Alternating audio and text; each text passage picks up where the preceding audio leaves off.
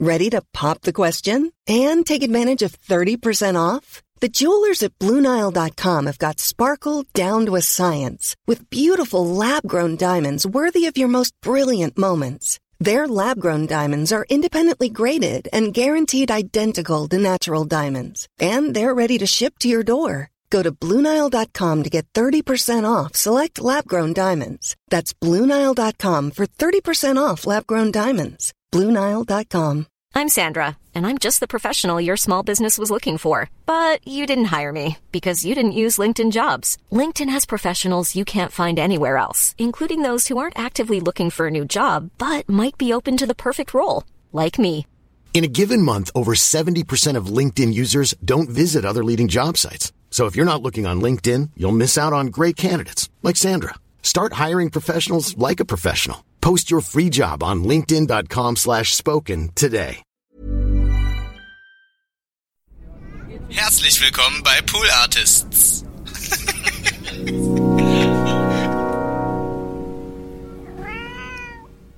Kurt Krömer hatte das ja, ich war vor einigen Jahren mal bei denen, ich Ja. war vor zwei Jahren, und da hat er das irgendwie recherchiert, dass ich da mal in New York was gemacht habe. nee, das habe ich, das hab ich gar du nicht. Nee. Aber jetzt musst du es natürlich erzählen. jetzt hast du das Fass hast du jetzt aufgemacht. Aber keine Nachfragen. Ich Nein, war okay, jung okay. und Ich brauchte okay. das Geld. Ich frage nicht nach. Ich höre Ich einfach war, nur zu ähm, und niemand wird verurteilt. Ich war Gogo-Dancerin in New York. Nicht im Gentleman's Club, nicht oben ohne, nicht im Sexclub. Ich war wirklich äh, Gogo-Dancer. Das ist doch, das ist auch so ganz, es gibt doch da diese ganz harmlosen, es gibt ja so eine harmlose Gogo-Kultur, also so wie Hooters, bei Hooters zu kellnern oder so. Also damals, ich meine, für deutsche Verhältnisse, als ich das meinen Freundinnen in Duisburg erzählt habe, die sind tot umgefallen. oh Gott. Ist aber auch nichts anderes als, gestrippt? auch nichts anderes als im Old Daddy zu kellnern. Ja, absolut nicht, weil das war natürlich dann auch so meine Schule im Old Daddy. Also da, da, da, da wirklich, da, da verliert man die Hemmungen, wenn man im Old Daddy und Outside pipe here. Did you talk about your Bible?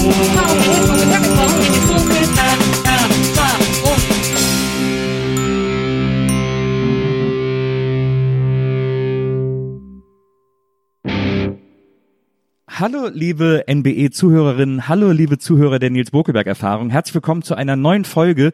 Äh, heute habe ich einen Gast hier, auf die ich mich wahnsinnig gefreut habe, weil ich sie schon immer mal persönlich kennenlernen wollte. Wir folgen uns seit Jahren äh, auf diversen äh, Plattformen und sozialen Medien.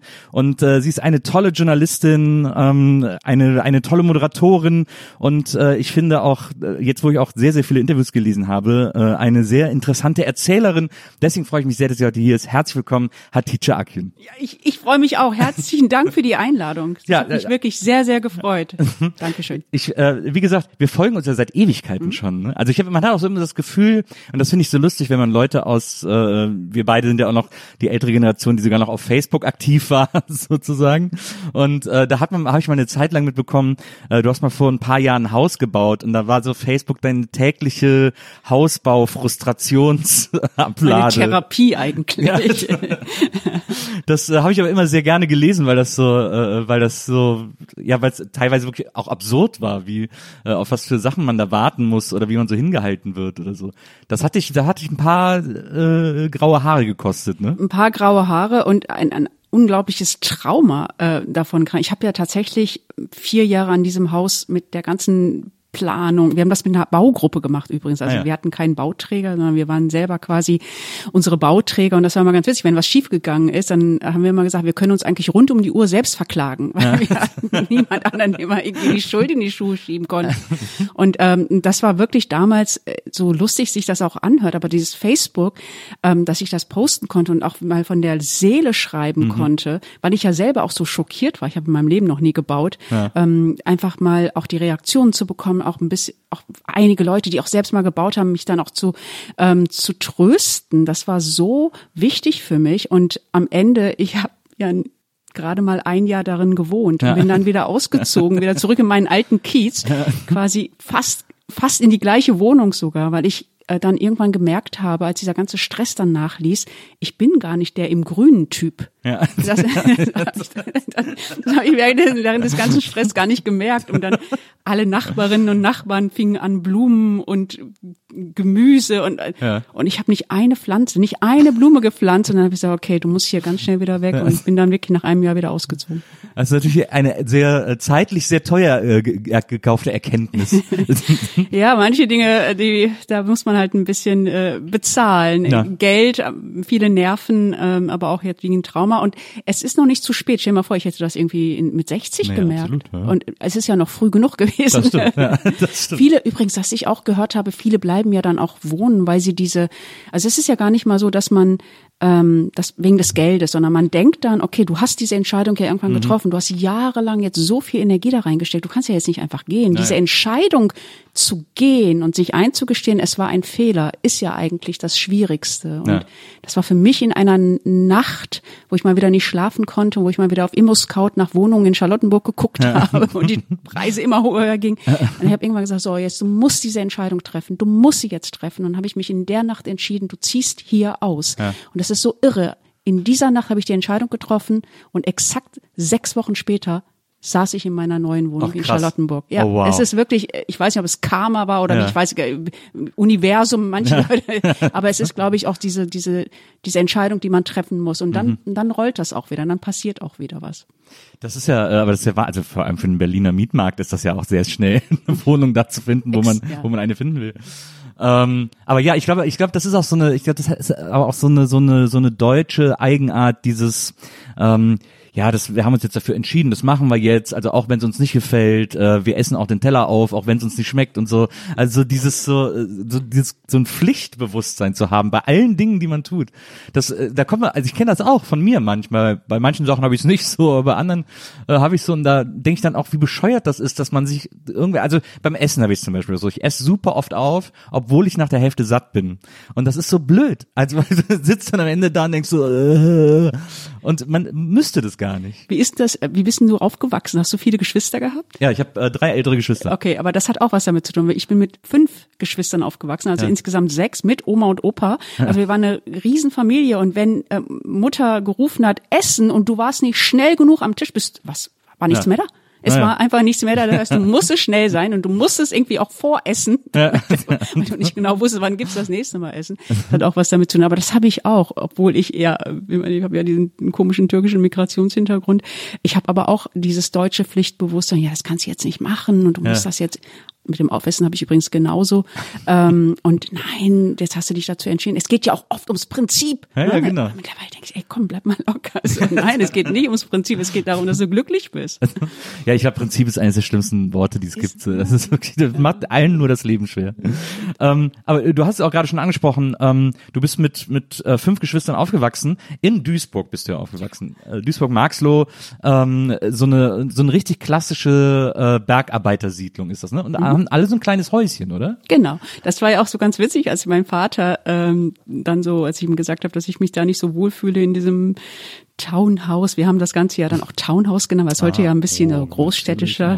äh, Man hat dann so dieses New York Townhouse und mir war es natürlich überhaupt nicht. Aber wir haben es ja alles so ein bisschen schön geredet. Ich, ich, ich muss das noch mal ein bisschen, weil viele Leute fragen mich ja auch oder Freundinnen und Freunde, die sagen so, du bist so bescheuert. Du bist doch, also wieso hast du das getan? Aber ich musste dann ja auch immer irgendwie mir das schön reden. Wir haben uns das ja auch alle schön geredet. Wir hatten ja kein Reihenhaus, sondern ein Townhouse. Naja. Wir haben ein Townhouse gebaut.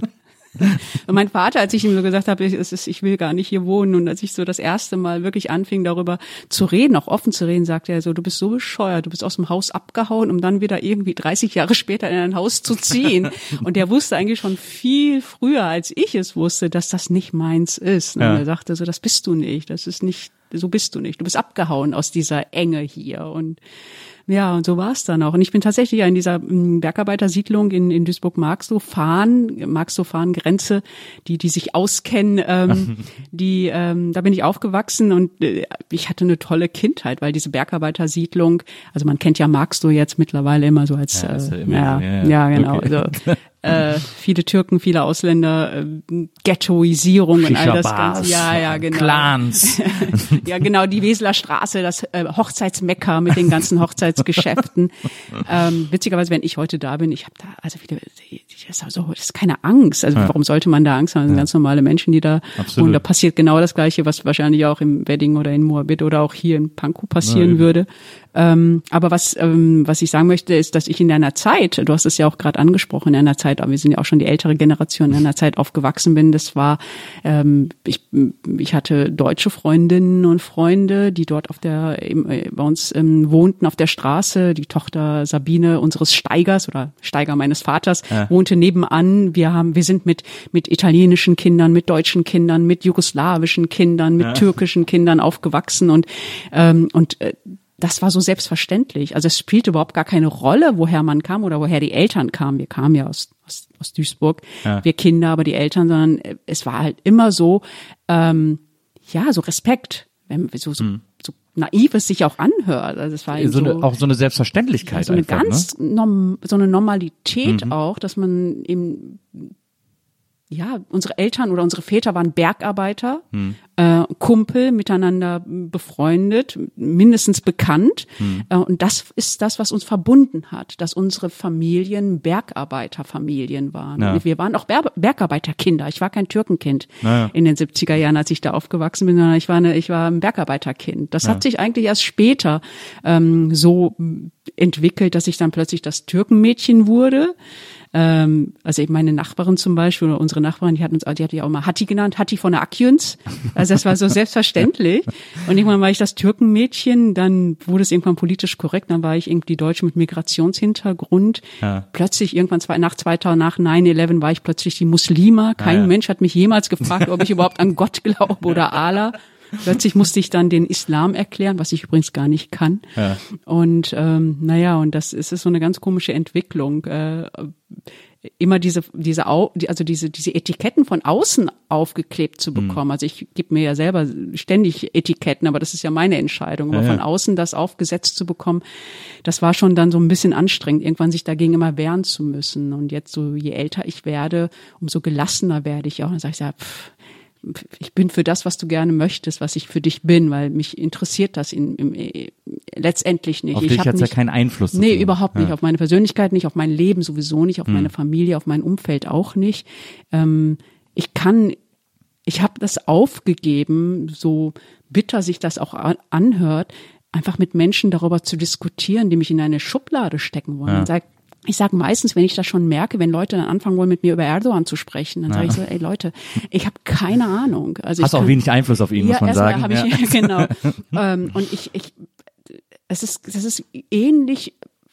Ich habe Freundinnen und Freunde Deutsche, deutscher Herkunft, die dann ähm, Eltern haben, die die AfD wählen. Da wird ja. doch auch niemand sagen, so, hey, sag mal was dazu, erklär ja. das mal, wie ist das eigentlich, wieso wählt ihr AfD? Hm. Und ich muss ständig erklären, warum Türken Erdogan wählen. Und immer, immer, ich kann es nicht, ich will es nicht und steck mir einfach in deine Schublade und ist okay und ich habe da auch nicht mehr die Energie und ich möchte auch die Energie nicht dafür verwenden, Leute zu überzeugen, wie toll ich doch bin und wie integriert ich doch bin. Ja. Und für mich ist das auch kein Kompliment, wenn dann jemand sagt, boah, wenn die, wenn alle Türken so wären wie du, dann hätten wir in Deutschland wow. keine Probleme. Weißt du, das sind so, da denkt man tatsächlich, das ist ein Kompliment. Ja. Aber, naja, aber deswegen, das ist wahrscheinlich auch so ein bisschen das Alter, dass man dann irgendwann gelassener wird.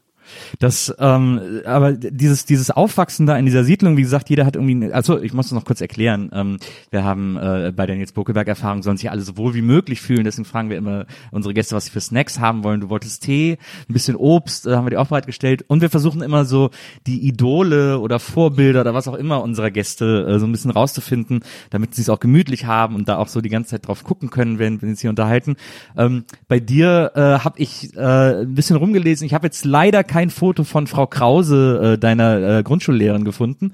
Aber dafür haben wir dann den Duisburger Bücherbus. Ich sehe ihn gerade. ich, ich musste die Brille aufsetzen, das ist ja toll. Das ist der, das ist der erste übrigens. Das ist, ähm, den kenne ich leider persönlich nicht mehr. So alt bin ich dann auch nicht. Ja.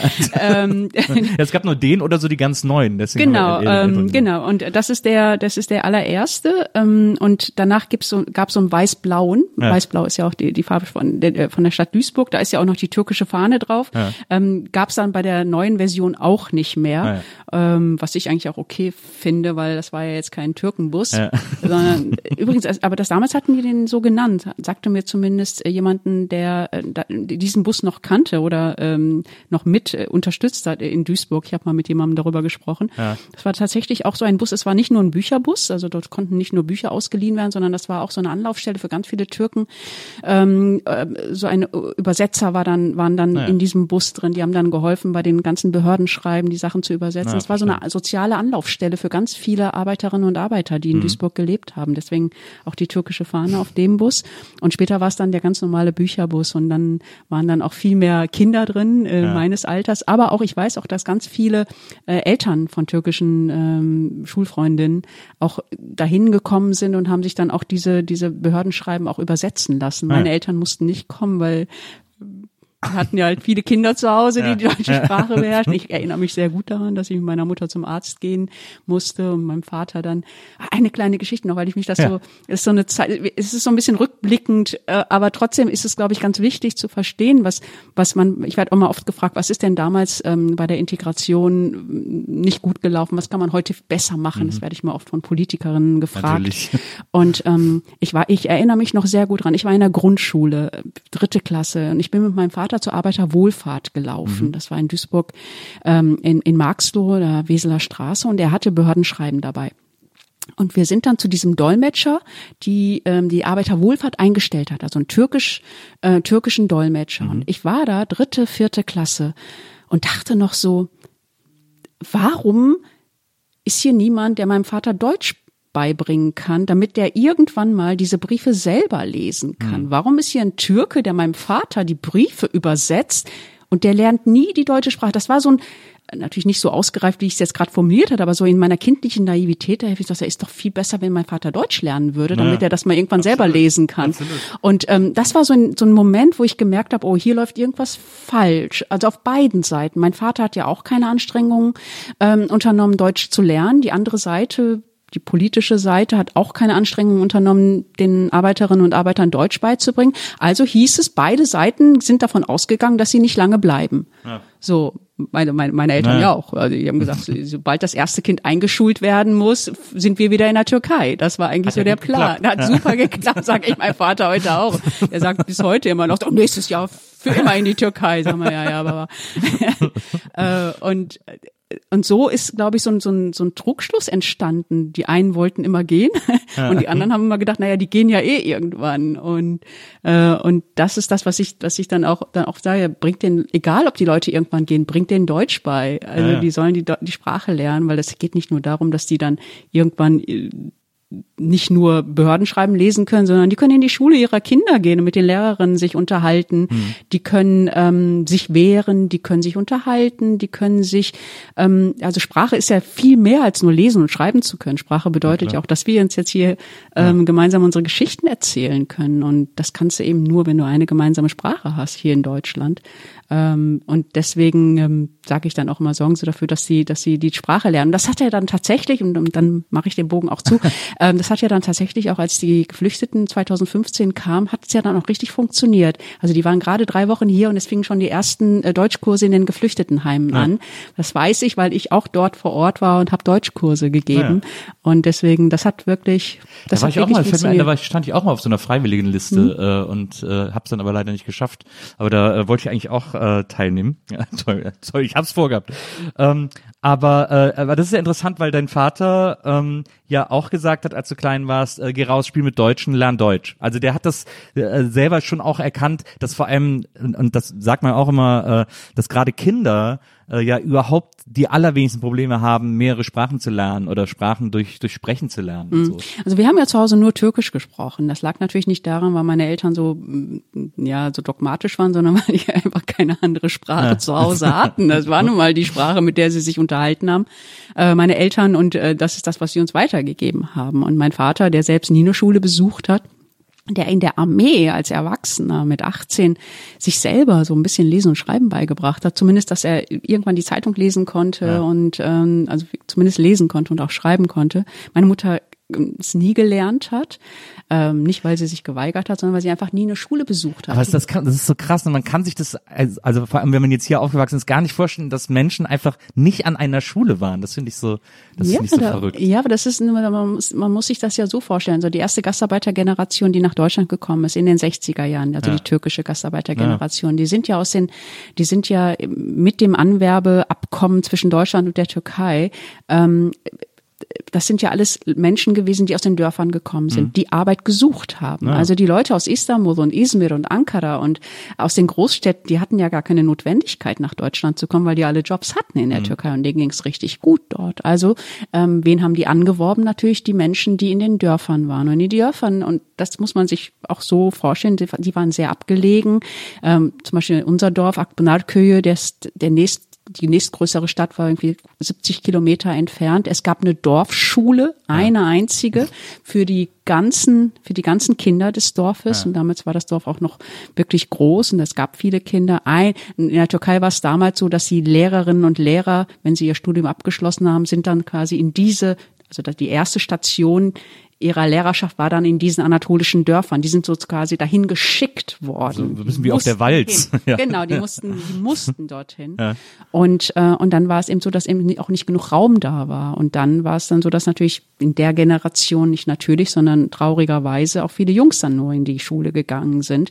Und jetzt bei uns, bei meinen Eltern war es tatsächlich auch so, da sind, da ist das nicht mal mein Vater in die Schule gegangen, der mein Vater musste arbeiten auf den auf den Feldern, damit er irgendwie Geld verdient. Der konnte dann gar keine Schule besuchen und ähm, und diese Gastarbeitergeneration und das meine ich in keinster Weise despektierlich. Diese Gastarbeitergeneration ist nach Deutschland gekommen äh, und hat hier trotz des, des der mangelnden Bildung, die sie ja hatten, aufgrund der Umstände ihres Lebens, ist hierher gekommen und die haben hier gearbeitet, die haben hier Kinder großgezogen, die heute, die allermeisten heute wirklich Steuerzahler, deutsche bundesrepublikanische Steuerzahler sind. Und ich finde, dass diese Generation wirklich genug getan hat. Und man darf die nicht immer wieder jetzt ähm, dafür verurteilen, dass sie die Sprache, die deutsche Sprache nicht gelernt hat. Vor kurzem hat es irgendwie unser Ex-Präsident äh, gesagt, Gauck hat ja tatsächlich diese Generation nochmal irgendwie auf den Schirm geholt und gesagt, so ja, die Menschen leben seit 50 Jahren hier und haben die Sprache immer noch nicht gelernt. Ja, lass die doch einfach in Ruhe. lass die doch jetzt einfach in Ruhe, ja. Also die, die, die Leute sind mittlerweile in Rente. Viele sind übrigens gestorben. Nicht äh, aus Altersgründen, sondern weil weil die jahrzehntelang äh, in den Stahlwerken gearbeitet haben, weil sie jahrzehntelang unter Tage gearbeitet haben. Und Mensch, irgendwann ist dann auch mal gut. Also die Leute, lass die in Ruhe. Die haben ihre Schuldigkeit getan. Und wo wollten wir jetzt noch mal hin? Irgendwie haben wir den Faden verloren, aber das war mir jetzt Hey, noch dass, mal dass dein wichtig. Vater gesagt hat, dass du, dass du, Genau. äh, dass du Deutsch lernen sollst. Ja, genau. Und mein Vater, der selbst nie eine Schule besucht hat, der wusste aber, wie wichtig es ist, dass wir jetzt in Deutschland sind und er es uns eben nicht beibringen kann, hat er uns gesagt, geh raus, geh auf die Straße, spiel mit den deutschen Kindern. Und das war natürlich, ähm, ja, das war großartig oder weitsichtig groß, man sein Streetwise, ne? Total, ja. Bauernschlau. Ja, Genau. ähm, dass er einfach wusste, bevor diese, bevor meine Kinder eingeschult werden, ist es wichtig, dass sie die deutsche Sprache lernen. Und ich muss noch vielleicht noch eine kleine Geschichte erzählen. Als ich eingeschult wurde, ähm, Breite Straße, Grundschule Breite Straße in Duisburg, gab es zwei erste Klassen. Eine Klasse nur mit türkischen, jugoslawischen Kindern, die kein Deutsch sprachen und eine gemischte Klasse, ganz normal. Und ich bin direkt in die gemischte gekommen, weil ich natürlich das Glück hatte, dass mein Vater ja mit seiner Bauernschleue dafür gesorgt hat, dass wir Deutsch lernen, seine Kinder. Ähm, was ich aber ganz komisch fand, so im Rückblick, ist, warum mussten diese anderen Kinder alle in eine Klasse wo eh keiner Deutsch sprach. Da war dann die, zwar die deutsche Lehrerin oder der deutsche Lehrer, aber es wäre doch viel sinnvoller gewesen, das alles zu mischen, weil Kinder, du hast es ja auch gerade schon gesagt, lernen ja so schnell. Und ähm, naja, und das hat sich leider dann auch so ergeben, dass dann nach der vierten Klasse gerade die Kinder, die in dieser Auffangklasse waren, dann auch eben nicht ins, äh, in die Realschule konnten. Gymnasium war sowieso nie möglich für uns. Ich war übrigens auf der Hauptschule, weil meine Lehrerin meinte, nee, äh, alle Kinder, alle Türkenkinder müssten auf die Hauptschule. Was ich heute im Wow. Rückblick ähm, auch gar nicht so schlimm fand, weil da habe ich, was Sie gerade schon erwähnt, erwähnt, Frau Kruse kennengelernt, die ähm, ja 68er Generation ist auf die Straße gegangen für Frauenrechte und ich sage mal, ich habe zwei Mütter. Also ich habe eine Bauchmutter, Ja. äh, meine meine meine türkische Mutter und ich habe eine ich habe eine ideologische Mutter und das ist die Frau Kruse, die mir beigebracht hat, Femini was Feminismus ist, was Gleichberechtigung ist, was es ist eben auch ohne einen Mann ähm, für sich selbst sorgen zu können als Frau. Sie war nie verheiratet. Ich fand das immer so toll, wie sie mit ihrem kleinen roten Auto dann immer auf den Lehrerparkplatz kam, hatte immer so Miniröcke getragen ja. und und ich weiß noch ganz genau in den Pausen, ich, ich erzähle hier mich gerade tot. Also ich finde super, ich finde es äh, großartig. Ich, ähm, ich bin immer zu den, in den Pausen zu ihr hingegangen und habe immer gesagt, Frau Kruse, wie ist denn das so, wenn Sie nach Hause kommen? Und niemand sagt ihnen, was sie zu tun haben. Ja. Und dann hat sie gesagt, so, ja, es ist toll und man ist selbstständig. Ich meine, ich war 13. Ja. Ich fand das nur so toll, nach Hause zu kommen, da ist niemand, äh, der dir sagt, was du zu tun hast. Und sie hat mir eben wirklich so peu à peu vorgelebt, dass man nicht heiraten muss als Frau. Und ja. das kann natürlich daher bei mir, ich hatte diese Überzeugung, ähm, weil in meinem Umfeld gab es nur verheiratete Frauen oder Mädchen, die darauf gewartet haben, zu heiraten. Ja. Ich kannte nicht eine einzige Frau, die nicht verheiratet war und ja. trotzdem ihr eigenes Leben gelebt hat. Ja. Und sie hat mir vorgelebt, dass man als Frau nicht verheiratet sein muss. Und ich dachte so, wow, da gibt's ja noch einen anderen Weg. Cool, wie cool ist das denn? Und, äh, und das war dann so, dass sie mich da ähm, nie irgendwie gesagt hat, ja, eure Kultur ist blöd und unseres. Nie. Hat sie nicht einmal gesagt. Sie hat mir einfach nur aufgezeigt, was es noch für Möglichkeiten für ein 13, 14 14-jähriges Mädchen gibt. Ja. Nämlich Abitur zu machen, zu studieren, eigenes Geld zu verdienen. Und das war für mich dann so, so, so das Mal, das Mal, eigenes Geld verdienen, nicht von einem Mann abhängig sein, so oder nicht heiraten zu müssen. Und das hatte natürlich auch ein bisschen was damit zu tun, dass ich auch die schrecklichsten Hochzeiten meines Lebens natürlich in der türkischen Kultur gesehen habe, in diesen riesen Hallen mit den Neonröhren. Ja, Multifunktions Ja, das war dann, ja. ich dachte, nee, so willst du nie heiraten. Übrigens, bis heute habe ich mich daran gehalten. Ich habe nie geheiratet. Sehr gut. Das hast du auf jeden Fall schon mal geschafft.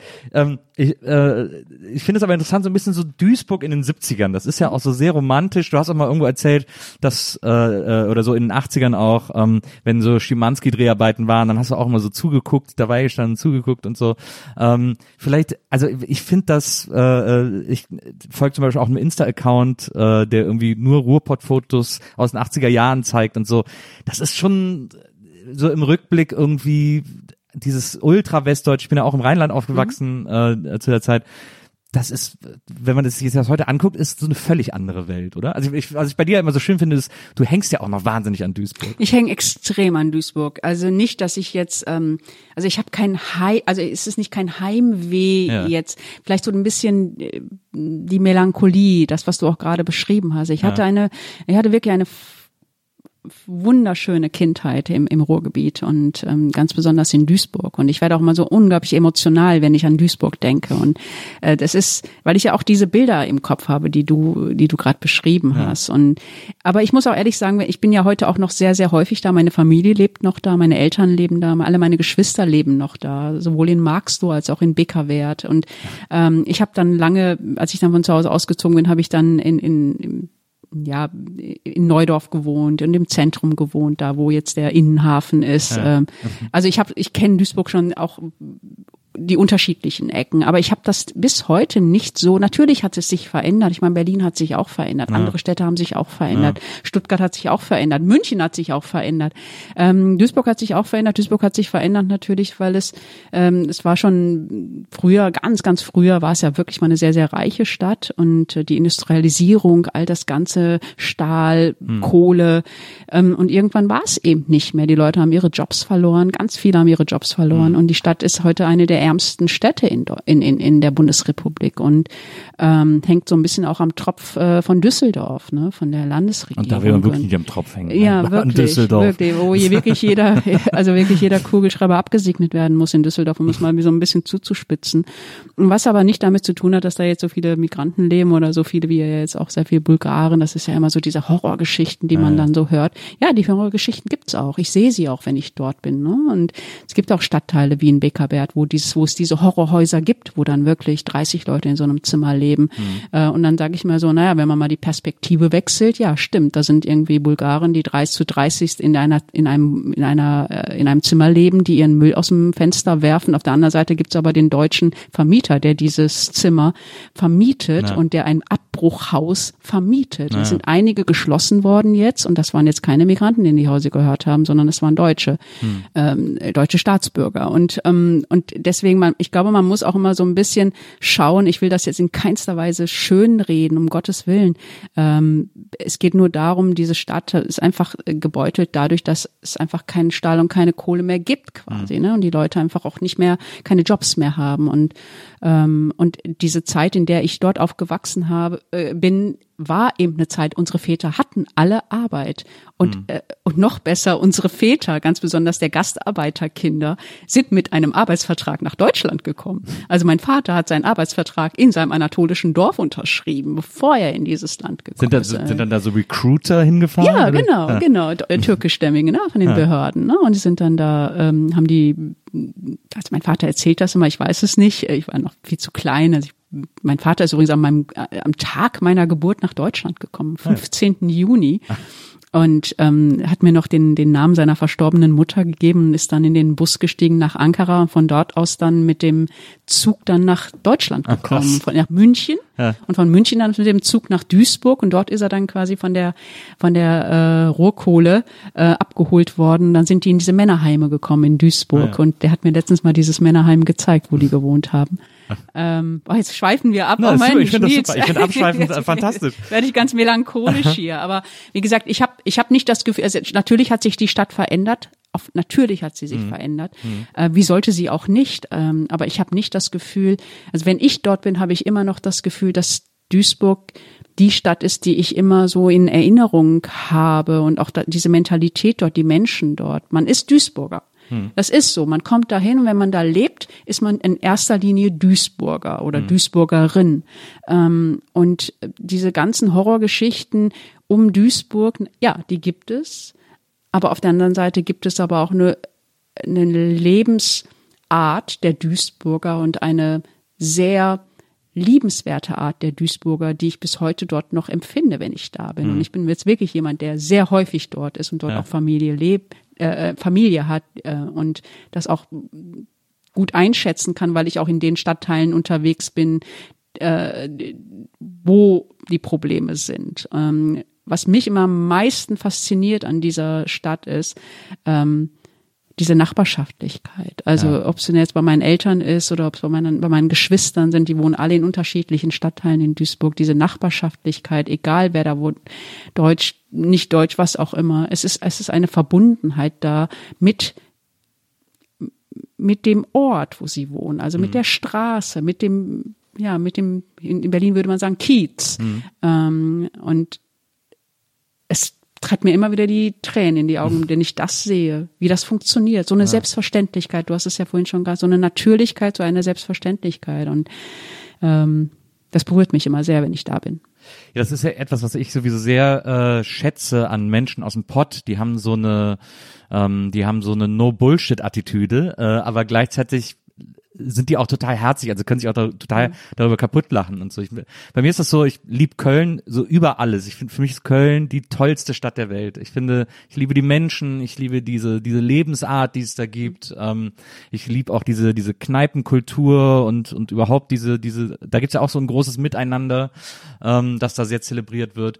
Aber ich muss da gar nicht wohnen. Also ich ähm, und vor allem jetzt, wenn ich da bin, kann ich die Stadt besser und toller genießen als jemals zuvor, weil ich mir für die Tage, die ich da bin, einfach alles vornehme, was ich mag und alle Leute treffe, die ich mag und dadurch sozusagen die Essenz des Besten von Köln für mich jedes Mal leben kann, wenn ich mhm. da bin. Das ist eigentlich, so funktioniert das für mich halt total gut. Aber genau so ist es letztendlich. Ne? Und ähm, du wirst ja, du wirst ja in einem Umfeld so sozialisiert. Also im Grunde sozialisiert kommt ist jetzt vielleicht ein zu wissenschaftlicher Begriff. Ich versuche es mal anders zu beschreiben. Also du, ich bin in dieser Zechensiedlung aufgewachsen und mhm.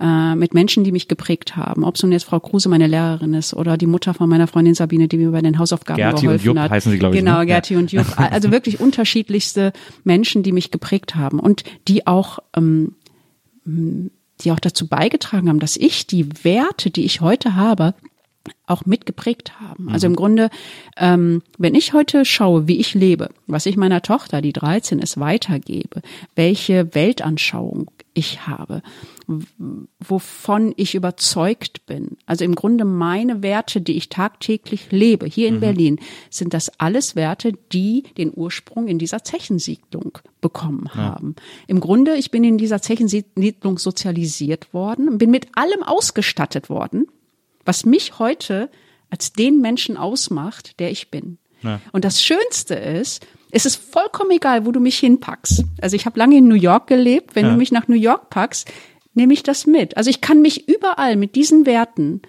und das, was mich dort geprägt hat, die Nachbarschaftlichkeit, die Freundschaft, was Freundschaft ausmacht, meine Werte ausmacht, das ist alles in mir angelegt und du kannst mich überall hinsetzen und ich nehme das einfach mit und ich kann mich überall einbinden. Ja. Und ich glaube, das ist, das ist das Geheimnis von, von Prägung wenn du das richtige Umfeld hattest, wenn du die richtigen Werte vermittelt bekommen hast. Und das ist vollkommen egal, welchen kulturellen Hintergrund oder religiösen Absolut. Hintergrund mhm. du hast.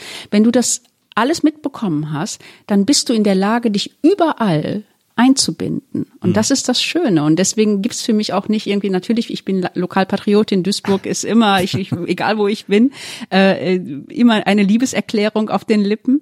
Aber im Grunde, ich lebe jetzt seit über 20 Jahren hier in Berlin und ich bin trotzdem in mir drin das Mädchen, die Hattie von der Akjens aus dieser Ze Zechensiedlung. Und das wird sich auch nicht ändern. Und glücklicherweise lebe ich hier in einer Stadt, wo ich die Hattie von der Akjens sein darf. Und dass mich dann niemand verändern möchte. Du hast auch mal äh, irgendwo gesagt, dass äh, du bei, äh, das ist aber schon ein paar Jahre her, aber ähm, dass äh, Berlin so eine Stadt für dich ist, wo du immer das Gefühl hast, auf gepackten Koffern zu sitzen. Ja, das war eine Zeit, das ist tatsächlich, ähm, es, es, es gab so eine Zeit hier, da habe ich, es, bis heute denke ich mir, das ist jetzt knapp zehn Jahre her, das war 2011, äh, die, in der Sarrazin-Debatte war ja. das.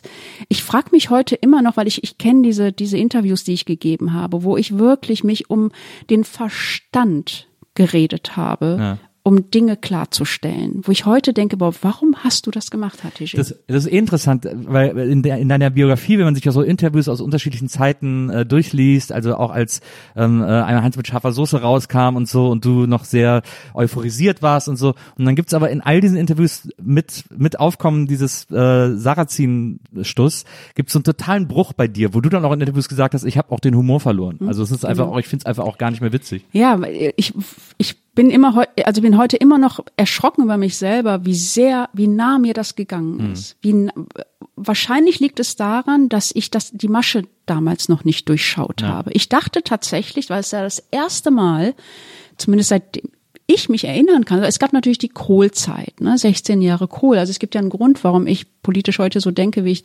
denke, mhm. mit 16 Jahre Kohl, also komplett meine ganze politische Sozialisierung oder Politisierung war Kohl da.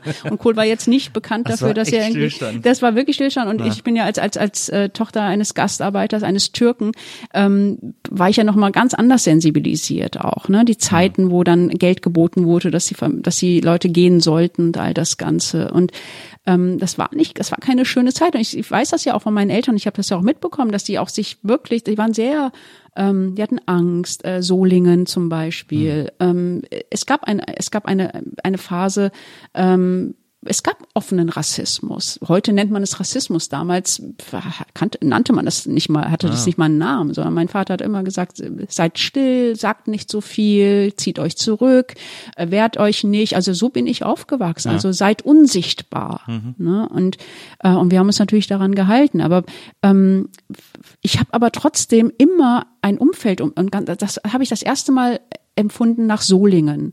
Also Solingen ist nicht weit weg von Duisburg. Ich wohnte ja. damals in Duisburg und ähm, als Mölln passiert ist, übrigens war ich in New York. Das habe ich gar nicht so richtig mitbekommen. Da warst, oh, du warst Au-pair-Mädchen genau, in New Genau, York, ne? ich war Au-pair-Mädchen dort. In Mölln war wirklich so eine Zeit, ich habe das in den, in den amerikanischen Zeitungen mitbekommen, ja. da, boah, die haben so wahnsinnig groß aufgezogen, ne? Nazis und all das. Ich so, wow, was ist denn da los? Ne? Und Und dann ähm, bin ich zurückgekommen aus New York und dann passierte Solingen. 93 war das, da war ich gerade, also 92 bin ich zurück aus New York und 93 passierte dann Solingen und ich war so schockiert. Ich habe gesagt, was ist hier los? In Duisburg, mein, mein Duisburg, mhm. ne? Und es ist Solingen ist wirklich eine Stadt weiter. Ja, das ist quasi so Rheinland, Ruhrpott, das ist alles ja. so nah beieinander, dass das ich bin sehr auch dahin gefahren anfühlt, mit einer Freundin. Ich bin mit meinem Opel Corsa wirklich nach Solingen gebrettert und dann sind wir dahin und ähm, habe dieses Haus dann auch, ich habe diese Erinnerung auch noch. Ich war damals noch keine Journalistin ähm, und was ich aber sagen möchte, ist, dass ich aber, äh, du erinnerst dich, hunderttausende Lichterketten auf die Straße. Genau, das denke ich auch immer. Das, ich, ich war dabei. Ja. Ich, die Menschen, ja, ich auch. Ja. Die Menschen, ich, ich, es hat ist nicht vom Erzählen. Ich habe hunderttausende Menschen gesehen ja. auf den Straßen. Es war nicht peinlich, eine Kerze ins Fenster zu stellen. Ja. Niemand hat dich ausgelacht. Es war normal. Ja. Ich habe damals im Old Daddy gekellnert. Dort wurde eine Schweigeminute. genau. Ein, ein, ein Kneipennamen, wie sie nur im Ruhrpott Old Daddy, geben kann. Im Daddy gekellnert. der legendäre Satz irgendwie, der, der Gast ist König, der Kellner ist Kaiser. Oder die Kellnerin. Ich, da habe ich wirklich so meine Arroganz, das erste Mal Arroganz am eigenen Leib gespürt. Wie arrogant man sein kann und trotz, Leute, die trotzdem dann in Schlange stehen und äh, Coca-Cola haben wollen und machen eine gute Mischung. ähm, aber nochmal zu Sarah ziehen, ja. das war wirklich, also ich habe immer um mich herum, habe ich immer haben mich mein, hat mein deutsches Umfeld mich aufgefangen. Mhm. Ich habe immer gespürt, es ist nicht die Mehrheit. Es ist ja. nicht die Mehrheit. Ich habe immer gesagt, es ist nicht die Mehrheit. Deutschland ist nicht so. Und, und dann kam Sarrazin und das ist das, was mich vielleicht so schockiert hat, dass ich plötzlich, was ist denn jetzt los? Wieso mhm. sitzt denn der plötzlich in einer politischen Talkshow? Mhm. Mitten also mitten in einer politischen, darf alles sagen, was er sagen möchte. Ja. Plötzlich, ich hatte damals meine Kolumne beim Tagesspiegel, plötzlich hatten die ein Interview mit dem. Ich sag mal, Leute, seid ihr bescheuert? Ja. Könnte, ja, aber jetzt machen ja jetzt alle. Und äh, ich weiß nicht, ob du dich noch erinnerst, Spiegel und Bild ja. gleichzeitig ein Vorabdruck. Vorabdruck ja. Ich saß da zu Hause und wirklich, ich habe wirklich ich weiß nicht, ob es vor Wut war oder Entsetzen. Ich habe gezittert, weil ja. ich gesagt habe, was passiert jetzt hier? Und meine Tochter war damals noch ganz klein und dachte, ach du Scheiße, was passiert jetzt? Und da hatte ich auch das erste Mal, wirklich das allererste Mal das Gefühl, okay, du brauchst, du brauchst eine Exit-Strategie. Hm. Wo ich, also das, ich, ja. eine Exit-Strategie. Also, wo ich gesagt habe, okay, wo kannst du hin? Also irre. Und dann, und dann hab ich, haben wir uns natürlich auch ausgetauscht unter Freundinnen und Freunden und Kolleginnen, Meli Kriak, all, all meine Journalisten, Kolleginnen, die, was machen wir jetzt? Was machen wir jetzt? Ne? Ja. Irgendwie, wir verlieren die Kontrolle gerade. Und außerdem, wir haben keinen Halt mehr. Wir hm. haben keinen Halt mehr. Nur noch den Halt, ja, wir finden den auch doof, aber trotzdem machen wir ihn. Naja. Und ähm, das war dann so die Zeit, wo ich echt meinen Humor verloren habe. Auch kein, kein, kein Spruch mehr, also kein hm lustiger Spruch mehr auf den. Also so, ich habe ja früher mal, wenn jemand gesagt hat, du sprichst aber gut Deutsch, habe ich gesagt, du aber auch. Ja. So ne, immer, also ständig immer so ein Spruch auf den Lippen. Ne? Ja. Und ich habe immer gedacht, mit Humor kriegst du sie alle. Ne? Und plötzlich hatte ich keinen Humor mehr. Und plötzlich habe ich gesagt, okay, wo kannst du hin? Und das war ja dann auch die Zeit, wo ich ja dann noch ein halbes Jahr in der Türkei gelebt habe. Und das war so diese Entscheidung. Ich habe gesagt, okay, du bist jetzt, ich habe gesagt, du bist jetzt irgendwie Mitte 40 Du bist dein ganzes Leben lang in Deutschland sowieso immerhin dahin verortet worden. Ja. So, und jetzt guckst du einfach mal, wie viel an dir eigentlich noch türkisch ist, weil ich konnte das gar nicht mehr selbst einschätzen. Ja. Und bin dann, habe meine Tochter gepackt und bin dann nach Istanbul und habe dann ein halbes Jahr in der Türkei gelebt. Und dann kamen die Gezi-Proteste. Und das ist ja auch noch so irre. Haus vor Sarrazin ab, ja, und landest bist dort oh und weiß ich nicht, und, und plötzlich die Gezi-Proteste. Und das war so irre, ähm, dass ich gedacht habe, so, okay, das geht jetzt alles nicht mehr. Du kannst ja. nicht abhauen. Ja. Du kannst nicht abhauen. Du kannst nicht dort leben, weil du bist überhaupt keine Türkin. Du hm. bist keine Türkin. Ähm, du hast diese Anteile an dir, aber im Grunde bist du so deutsch. Du kannst, du kannst da nicht leben. Ich möchte auch nicht in New York leben. Ich möchte nicht in Istanbul leben. Ich möchte da immer wieder gerne hin. Ja. Aber dein Platz ist hier. Also versuch, das hier zu klären. Mach das hier klar. So. Und dann habe ich mich auch dann wieder in die Debatte eingemischt. Das, also es ist wirklich, äh, ich finde es krass, weil es ist ich, ich glaube, das ist einer der bittersten Momente, die man haben kann, wenn man sozusagen sogar in öffentlich, sogar in einem Interview sagt, äh, ich habe meinen Humor verloren. Das ist ja auch, das ist ja für einen selbst auch eine totale Bankrotterklärung eigentlich so. Ich, ich kann mich auch erinnern an diese Sarrazin, also vor allem auch, was du sagst in den 90ern, da denke ich so oft dran, was es damals für einen völlig selbstverständlichen zivilgesellschaftlichen Konsens gab. Ähm, ja, es gibt Nazis, aber das ist, das sind Spinner, das ist bei weitem nicht die Mehrheit.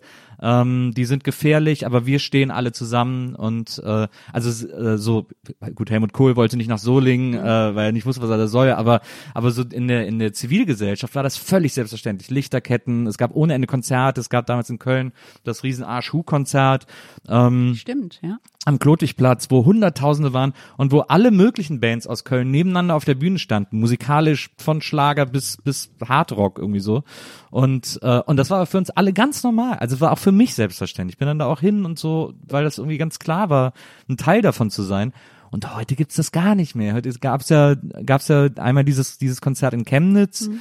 ähm, aber auch da so auf der Bühne irgendwie fünf Bands, die alle miteinander befreundet sind, also quasi nur eine Musikrichtung. Und ich weiß von so ganz vielen Pop-Acts oder so, die gesagt hätten, ja, wir werden da auch aufge wir werden auch aufgetreten, aber uns hat keiner gefragt. Mhm. Wo ich so denke, so, wenn wir nicht einfach mal alle wieder ein bisschen mehr zusammenhalten und zusammenstehen, dann ist, darf man sich auch nicht darüber wundern. Ich meine, was du auch immer sagst, was ich glaube, was auch stimmt, ist, dass natürlich auch das Internet äh, einen großen Teil dazu beigetragen hat zu dieser ganzen Radikalisierung und Zersplitterung und ähm, und diesen diesen mangelnden Zusammenhalt. Aber ich finde es auch extrem erschreckend, äh, wie sehr sich die Leute heutzutage in Zacken aus der Krone brechen, äh, um zu sagen, ich stehe da jetzt, ich stehe euch bei. Ähm, ich muss auch nicht mit einem übereinstimmen, was ihr sagt oder so, aber ist er, an allererster Linie äh, will ich das jetzt gar nicht benennen, sondern stehe euch einfach bei äh, weil ihr meine Freunde seid. Ja, also das Internet ist äh, auf der einen Seite natürlich, hat dazu geführt, dass, dass, dass es sich radikalisierte. Auf der anderen Seite ähm,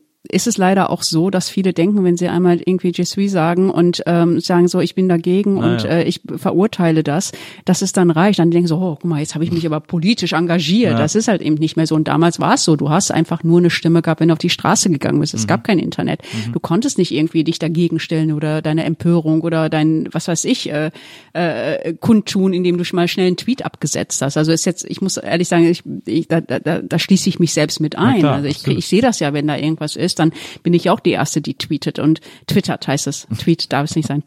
Twittert, genau. Ähm, und das ist natürlich dann auch schnell mal eben so, ha, ich, ich sage jetzt mal meine politische Seite, ja. aber es ist es nicht. Und ich, ich erinnere mich daran, als, ähm, als zum Beispiel ein Riesenaufruf gab, ähm, als der NSU aufgeflogen ist, weiß ja. ich damals, damals Shermin Langenhoff und so, die haben aufgerufen, ne, ähm, Brandenburger Tor, wir treffen uns da und ähm, NSU und solche Sachen. Ich, ich war da, wir waren echt, glaube ich, 20 Männchen. Hm.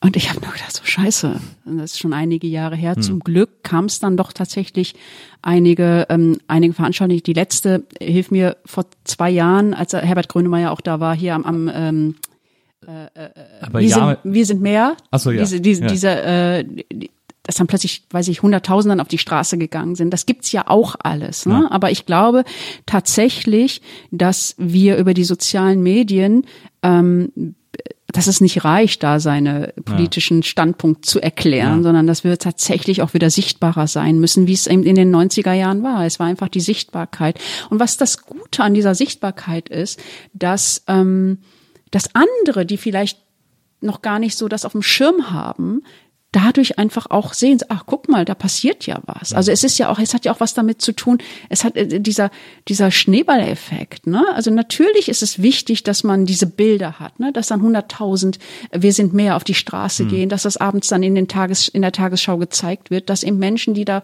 die nicht in Berlin leben oder nicht in den Großstädten leben, die in den Provinzen leben, dann sagen, hey, da guck mal, da passiert gerade was und dass sie das einfach sehen. Und ich glaube, das ist ganz wichtig. Also sowohl auf der einen Seite natürlich das Internet zu verfluchen, auf der einen Seite, weil sich da die Radikalisierung oder die Leute, die sich radikalisieren, zusammentun können. Auf der anderen Seite müssen wir aber auch ähm, sichtbarer werden außerhalb ja. von Twitter und Facebook.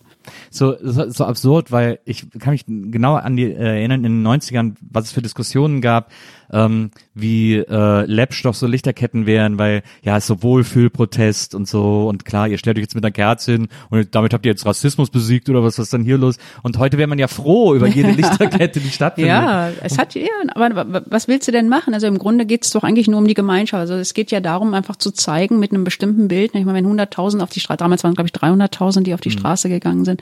Alleine die Tatsache, dass die Menschen es gemacht haben. Ne? Ja. Und ähm, ich weiß noch, dass ich damals, oh Gott, ich weiß noch, ich habe damals in der Nibelungenstraße gewohnt in Duisburg.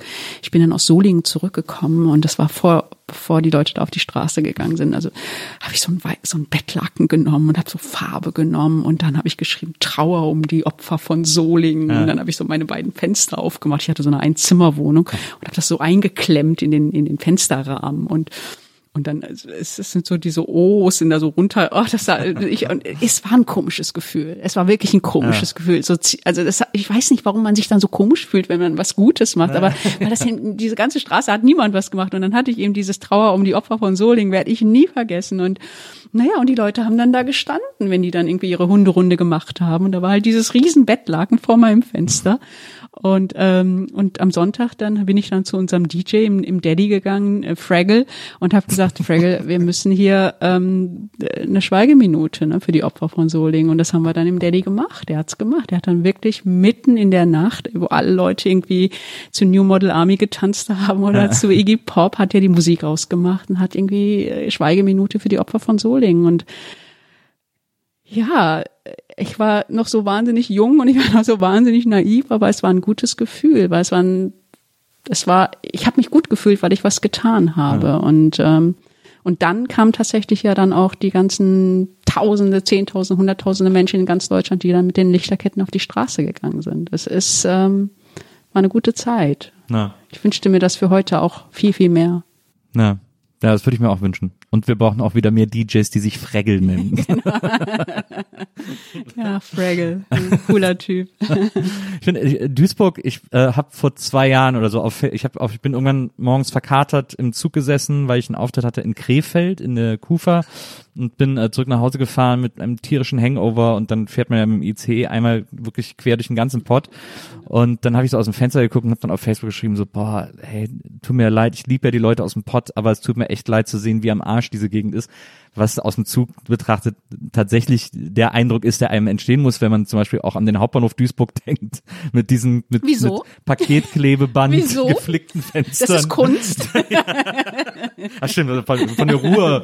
Äh, ist, das so, ist das nicht irre, Nils? Guck mal, du hast diese Empfindung und ich habe eine komplett natürlich, andere, wenn ja, ich da bin. Ja, natürlich. Komplett anders. Ich stehe da und sehe das natürlich und denk so, wie geil sieht das denn aus? Geil, wenn dann noch, noch die hält. Sonne da reinkommt, wenn du dann noch König Pilsen, also durch dieses Loch da, dieses eine Loch siehst. Ja ja, so hat halt jeder eine andere Empfindung. Ja, na klar, das, ich verstehe das auch total. Und dann haben sich auch ganz viele äh, Menschen aus dem Ruhrpott unter meinem Facebook-Posting beschwert, dass ich den natürlich nicht nach seinen Bahnhöfen beurteilen sollte, denn er wäre so schön und wäre alles so toll und so. Und dann habe ich gesagt, okay, tut mir leid, ihr habt wahrscheinlich recht, ich weiß es nicht besser und habe dann deswegen äh, gesagt, dann gucke ich mir das jetzt mal selber an und bin äh, einmal quer durchs Ruhrgebiet gewandert, äh, so anderthalb Wochen lang äh, in Mörs losgegangen und dann bis hinten nach Unna gelaufen. Und äh, also wirklich einmal äh, auf der Längsachse äh, durchs Ruhrgebiet. Und da bin ich auch, ist natürlich nach Mörs kommt ja direkt Duisburg. Ich habe auch extra in Mörs angefangen, damit quasi, weil ab Duisburg geht ja eigentlich erst äh, äh der Ruhrpott genau. los, damit ich quasi direkt am Anfang des Ruhrpots ähm, äh, losgehe. Und weil ein Freund von mir aus Mörs äh, äh kam. Und ähm, ja, und da habe ich auch, äh, da habe ich natürlich auch tatsächlich gesehen, dass das Ruhrgebiet wahnsinnig schön ist und man da auch viel gemacht hat, viel begrünt hat äh, äh, mittlerweile. Und äh, und ich fand auch Duisburg äh, sehr sehr charmant. Also es gab so, ähm, ich bin ich bin ja dann glaube ich am ersten Tag von Duisburg nach Mülheim äh, gelaufen. Genau, Mülheim kommt ja dann da äh, hinter Kaiserberg. Berg. Genau. und äh, und das war echt schön. Dann kommt man äh, mich über die Rheinbrücke da von Mörs und dann äh, kommt da ja so als vorgelagerte Insel Ruhrort, mhm. was echt wahnsinnig schön ist. Diese ganze Insel ist irgendwie so schön. Hey, Ruhrort, Chemie, erster erster Tatort, Chemie, ja. Ruhrort. ja. Aber es ist so schön da, finde ich ja. irgendwie. Das haben die echt schön gemacht. Also, ich sag dir jetzt mal was und das ist jetzt wirklich nicht übertrieben und das ist jetzt irgendwie äh, äh, du ich ich hab's ja zugegeben. Ich ich bin Duisburg, ich bin eine Duisburgerin und das ist das ist meine Herz Stadtstadt. Es ist so, ne? aber trotzdem. Ich habe wirklich schon einige Freunde und Freundinnen mitgenommen nach Duisburg, die nicht aus Duisburg kommen, die nicht aus dem Ruhrgebiet kommen, die von ganz woanders kommen, Baden-Württemberg oder was auch immer. Da, die dein, auch, dein äh, Freund aus Heidelberg, den hast du wahrscheinlich auch. Genau. Ja. Und die immer die Nase gerümpft haben, weil sie eben nur dieses eine Bild von Duisburg kannten oder im Kopf hatten, dieses Klischee von Duisburg. Und alle, und es, ich schwöre, und wenn ich weiß ja, wenn eine Türkin ich schwöre sagt, dann stimmt es. ich schwöre, alle haben sich in Duisburg verliebt. Alle. Ich bin mit denen durch die ganzen Industriekulissen, ne? ich meine Landschaftspark Nord und so, das ist jetzt mittlerweile eine Attraktion. Ähm, äh, aber auch der, der Sechseenplatte. Die ist so schön, die Sechseenplatte. der Duisburger Wald. Es ist irre wie grün. Die Stadtteile, Ruhrort, Ja. der Binnenhafen, diese Hafengegend dort. Aber auch dann der Duisburger Norden, ob Walsum ist und so. Ich meine, Duisburg ist ja so unfassbar unterschiedlich, also linksrheinisch, rechtsrheinisch. Ne? Wenn du zum Beispiel in Rheinhausen bist und so, ist wieder komplett was anderes. Ähm, die Brücke der Solidarität sagt dir vielleicht was. So, ich bin da als 18-Jährige, bin ich da hin und habe den Stahlarbeitern Schnittchen gebracht und, äh, und Kaffee gebracht. Ähm, und Duisburg ist, äh, wie gesagt, ich kenne niemanden, den ich dorthin nicht mit, die alle haben sich verliebt und die haben gesagt, so jetzt weiß ich, jetzt weiß ich, was du meinst. Es ist einfach, es ist natürlich nicht die Schönheit, die man vom Grand Canyon kennt oder von den Niagara Falls kennt oder von äh, von Heidelberg kennt, ne, wenn du dann da am Schloss stehst. Und das ist natürlich alles so wahnsinnig schön oder weiß ich nicht, äh. Tegernsee Ja, oder ja, genau. wie auch immer. Also oder, es ist es ist anders. Wir, wir haben keine Berge. Hm. Ähm, wir haben aufgeschüttete Berge vom, vom Kohle, äh, von den Kohle, äh, vom Kohlebergbau. Aber es ist natürlich nicht diese Schönheit, die man sonst kennt. Wir haben, also das haben wir nicht.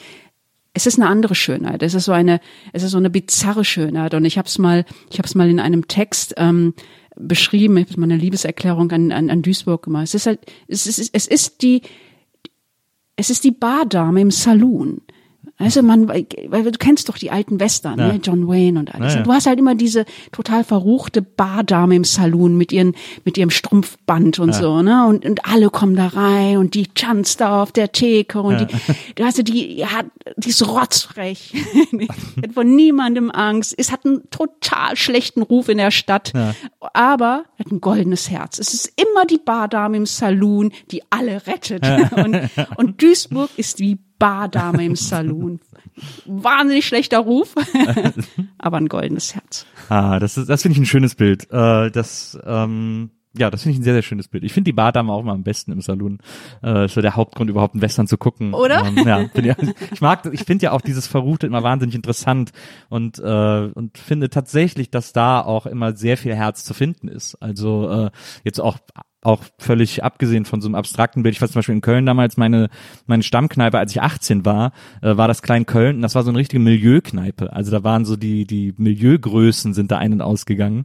Ähm, aber die waren, die, die haben mich alle so geliebt und ich die auch, weil die alle so, äh, weil die so aufeinander Acht gegeben haben. Ähm, heißt nicht, dass ich viele Dinge, die die gemacht haben, gut geheißen hätte, aber das war so der herzlichste Ort, an dem man gehen konnte. So deswegen äh, finde ich dieses dieses dieses verruchte und äh, ist in meiner Erfahrung auch immer etwas, was sehr ja was sehr herzlich ist. Ähm, deswegen ist das ein sehr sehr schönes Bild ähm, über Duisburg. ähm, also ja, kann man wirklich empfehlen. Ich, wie gesagt, ich finde sowieso, ich habe dann im ganzen Ruhrgebiet viele Orte gesehen. Also auch Mülheim, wo ich dachte, wow, das ist ja super schön und so mit so einer richtigen Altstadt. Ich hatte dann da so ein, so ein, so ein Hotel in so einem Fachwerkhäuschen gepennt und so. Ähm, also äh, überraschend, äh, überraschend viel zu bieten, das Ruhrgebiet. Sollte man mal machen. Ähm, sehr, sehr sehenswert. Du, äh, mit 18 hast du Interrail gemacht. Wie, wo, wie weit bist du gekommen? Ja, nicht weit. ich, war, ich war auch ja, Düsseldorf. War, ja, genau. ja, also die klassisch, ne, ganz klassisch, irgendwie Frankreich, äh, Italien. Ähm, also im Grunde, äh, du, du, ich weiß nicht, was hast du es mal gemacht? Ich habe es gemacht mit äh, äh, 40. Mit 40, Ja. okay, da warst du wahrscheinlich äh, viel klüger, als wir es damals waren, weil bei uns war irgendwie Interrail, wir haben es gemacht, tatsächlich um Jungs kennenzulernen. Na klar. Äh, wir sind, wir hatten eine Route, ich bin, ich habe das damals mit einer Freundin gemacht, wir hatten eine Route, die wir natürlich nie so umgesetzt haben, weil wir immer irgendwo hängen geblieben sind und ähm, ich muss sagen, das war so eine Zeit, das war für mich das erste Mal so ein Freiheitsgefühl, ne? weg von zu Hause, ähm, andere Länder, äh, die Duisburger Männer waren schon cool, aber die Engländer waren auch nicht schlecht. ähm, aber im Grunde war es für mich so, also wenn man sich, wenn man sich das so vorstellt, also ich kannte bis zu dem Zeitpunkt nur Duisburg, unsere Ja. Tschechensiedlung, ähm, und das anatolische Dorf meiner Eltern. Und meiner Sagen, weil da wohnte ein Onkel von mir. Da sind wir dann immer Immerhin. hingekommen. Das werde ich nie vergessen. Weil es waren, äh, da sind wir immer hingefahren, nicht immer, aber wir sind ab und zu mal nach meiner Sagen gefahren, weil da mein Onkel wohnte mit seiner Familie. Und, und im Grunde, wenn man dann nur eben das anatolische Dorf kennt, wo wir jeden Sommer hingefahren sind und eben nur Duisburg, ist alles andere die große weite Ja, Welt. klar. so. Und für mich war das ähm, das erste Mal so das Gefühl, erstmal von zu Hause wegzukommen und dieses freiheitliche Gefühl. Ich kann, ich, ich, ich bin immer noch fasziniert davon heute, wie angstfrei man war in dieser Zeit. Ach ja. Wenn meine Tochter mir sagen würde, ich möchte jetzt gern Interrail machen, würde ich sagen, okay, ich komme mit. und heute, das sagt mir meine Mutter übrigens manchmal, heute kann ich diese Angst und diese Sorge meiner Mutter oder meiner Eltern natürlich sehr, sehr gut verstehen. Bei Interrail haben sie sich nicht so große Sorgen gemacht. Ich bin ja dann äh, ein Jahr später dann Nach nach New New York. York. Ja. Das war in einer Zeit, ich meine, Nils, das war in einer Zeit, wo Harlem und die Bronx, das waren wirklich No-Go-Areas, Ja. äh, hoch zehn. Ne? Wir sind tatsächlich auch so, ich, von meiner Gastfamilie damals, die gesagt hat, okay, äh, du darfst niemals über die 100. Straße drüber, niemals. Und was ich als erstes, was ich gemacht habe, ich bin erstmal über die 100, 120. Und ich gesagt, naja, wenn wird schon nicht so schlimm sein. Und ich bin dann tatsächlich dann da alleine so durch die Gegend gelaufen. Ähm, und da, das ist wirklich, das war noch so eine komplett andere Zeit. Kann man sich heute in New York kann man gar nicht mehr vorstellen. Äh, heute wohnen die Leute da alle. Ne? Äh, Hundertste Straße ist eine schöne Gegend mittlerweile geworden. Ähm, und das war so der zweite Teil meiner. Äh, ich hab's, ich weiß nicht, ob es das geht. Ich habe es gerade vor kurzem auf Twitter ähm, getwittert, ähm, dass ich hasse Amerika und ich liebe Amerika. Ich habe dreimal versucht, dort zu leben und dreimal hat dieses Land mich ausgespuckt. Wirklich ausgespuckt. Und ich bin wirklich mit äh, heulend wieder zurückgekommen, weil ich es nicht geschafft habe. I didn't make it there. I did not. äh, obwohl ich es in New York versucht habe mehrmals. Und diese Stadt, gerade New York, ich habe eine Zeit lang in Florida gewohnt, deswegen kann ich auch so ungefähr verstehen äh, mit Florida. Äh, das hat mich echt persönlich, das, das, das, das, auch echt an Trump, getwittert? ja, dass das an Trump gegangen ist, hat mich wirklich persönlich, das habe ich sehr persönlich genommen. ähm, die Westküste kenne ich natürlich auch. Ich habe eine Zeit lang in San Francisco gewohnt. Ähm, ähm, und aber New York war immer meine meine St- also ich habe immer gesagt oh New York das ist es das ist der Inbegriff von Freiheit. Wenn da äh, ich bin so mit diesem mit dieser Stadt aufgewachsen und ich erinnere mich noch, als ich das erste Mal dort war, ich also, da stand den Kopf nach oben, oh mein Gott, ich bin hier. Es lag natürlich auch in erster Linie daran, dass ich aus einer dieser türkischen Familie kam. Ne? Ich kannte nichts anderes als diese türkische Familie, dieses türkische Umfeld und auf einmal war Amerika, Amerika, äh, Amerika war das große, ich, tatsächlich für mich das gelobte Land und äh, es ist eine Hassliebe bis heute geblieben. Äh, was natürlich auch damit zu tun hat, dass ich es nicht geschafft habe. Ich habe es nicht geschafft. Ich habe dieses Land Aber niemals. was bedeutet denn nicht geschafft? Ich habe es nicht geschafft, weil ich es nie, also ich konnte, ich, ich, ich, ich habe es nicht geschafft, ähm, eine, ah, wie soll ich das beschreiben? Also du bist in New York und Ja. du hast einen Freundeskreis oder einen Bekanntenkreis Ja. und du wirst eingeladen auf Partys, auf Geburtstagen, im privaten Umfeld. Mhm. Und trotzdem ist es immer wichtig, ähm, was man macht, wer man ist, was für Mhm. eine Visitenkarte man macht. Damals irgendwie noch Visitenkarte, so Rhododen, wie, wie nannten sich diese runden Dinger, wo man so seine Visitenkarten rein, Rolo- Rolo, Rolodex genau, oder so, diese ja. Rolodex-Tauglichkeit. Äh, und ähm, und man man wurde, also natürlich ist diese Offenheit, diese Herzlichkeit, wenn ich dann zu Macy's gegangen bin, die, die, die Verkäuferin, hey, honey, how you doing today? Oh yeah. Und das war natürlich alles toll, das kannte ich alles irgendwie aus Deutschland gar nicht. Ähm, aber auf der anderen Seite, und ich, ich will es gar nicht, ich will das Wort gar nicht benutzen, aber es ist äh, diese Oberflächlichkeit. Also ich, ich, ich konnte mich nie auf Menschen verlassen. Ich, ich, ich weiß noch, dass ich ein Silvester durch New York gelaufen bin, Rotz und Wasser heulend vor Einsamkeit in dieser Millionenstadt. Ich habe mich in an keinem Ort dieser Welt, egal wo ich war, so einsam gefühlt wie in New York. Ja. So einsam. Und, und ich glaube, das ist das, was mich zerfressen hat, diese Einsamkeit, obwohl du in, mit Millionen Menschen zusammengelebt hast. Und das war eben das, was ich so gemerkt habe. Und deswegen hat mich diese Stadt ausgespuckt ähm, du hast nicht mit diesen Menschen gelebt. Ja. Ich konnte mir die Upper East Side nicht leisten. Ich konnte mir ganz viele Sachen nicht leisten. Und New York ist einfach nur geil, wenn man Geld hat. Es ist leider so. Ich habe in einer Butze gewohnt für ein Schweinegeld mit Kakerlaken. Diese Stadt ist einfach dritte, das westlichste dritte Weltland, was ich kenne. Wenn ich am Grand Central war oder an, an bestimmten Bahnhöfen, diese, diese Elektrizitätsleitungen überirdisch, überall regnete es rein. Im Winter, ich werde es nie vergessen, ich wohnte da in diesem, in diesem, in diesem Abbruchhaus, in einer Butze. Die Heizungen funktionierten nicht. Man musste die Polizei rufen, damit der Landlord, also der Vermieter, die Heizungen anmacht, weil der die Heizkosten nicht bezahlt hat. Und äh, ich habe nur gesagt, nein, äh, ich, es geht nicht. Und aber was mich am wirklich am, am meisten an dieser Stadt wirklich so äh, zutiefst ähm, fertig gemacht hat, ist, du saßt mit Leuten zusammen und hast dich unterhalten, auch über Politik, über Gesellschaften, all das Mögliche. Und, und du kennst das ja, dieses Diskutieren, wenn man, wenn man diskutiert, ich liebe das, ich liebe das zu diskutieren. Und du kommst immer sprachlich, mein Englisch ist wirklich sehr gut, du kommst aber sprachlich an eine Grenze, intellektuell an eine Grenze. Und dann kommen Leute, die noch nie dieses Land verlassen haben, die noch nie diese Stadt verlassen haben und die dir dann die Welt erklären. Die nicht mal wissen, dass Turkey ein Land ist. die sagen, du kommst aus Europe. Du sagst, nee, nee, I'm, I'm from Germany. Europe is, you know, is bigger thing. also Europe. Und die dann anfangen, weil sie eben Native Speaker sind, weil sie eben sprachlich auf einem ganz anderen, natürlich viel besser sind, dich totquatschen. Und du irgendwann da sitzt und dich immer kleiner fühlst, weil du dem nichts entgegnen kannst, weil du sprachlich nicht dazu in der Lage bist. Und natürlich finden die das alle toll, wie toll du Englisch sprichst. Natürlich finden die dich toll, weil du, ähm, äh, weil du mehrere Kulturen in dir, das finden die alles ganz toll. Das ist auch das Schöne an diesem Land oder ganz besonders an New York. Aber es hat mich irgendwann an den Punkt gebracht, und ganz das war das dritte Mal, 2003, als ich es das letzte Mal versucht habe, dort als Journalistin zu arbeiten, dass ich gesagt habe, Leute, ich kann es nicht. Ich, ich muss meine Sprache um mich herum haben. Ich muss, ich muss argumentieren können, ohne irgendwann an eine Grenze kommen, zu, zu kommen. Und ich muss die Möglichkeit haben, jemandem zu sagen, nee, das stimmt einfach nicht. So, ohne dass der mich sprachlich an die Wand redet. Und das war letztendlich für mich der Grund zu sagen, okay, geiles Land, Scheißland. Liebe es, ich hasse es, but ich warte, sage ich schon eher, aber ich ich brauche meine Sprache, in der ich lieben kann, in der ich streiten kann, in der ich fluchen kann, in der ich all meine Emotionen sagen, machen kann, äh, ohne an eine Grenze zu kommen. Gibt's ja auch das schöne Lied von äh, LCD Sound System, New York, I love you, but you're bringing me down.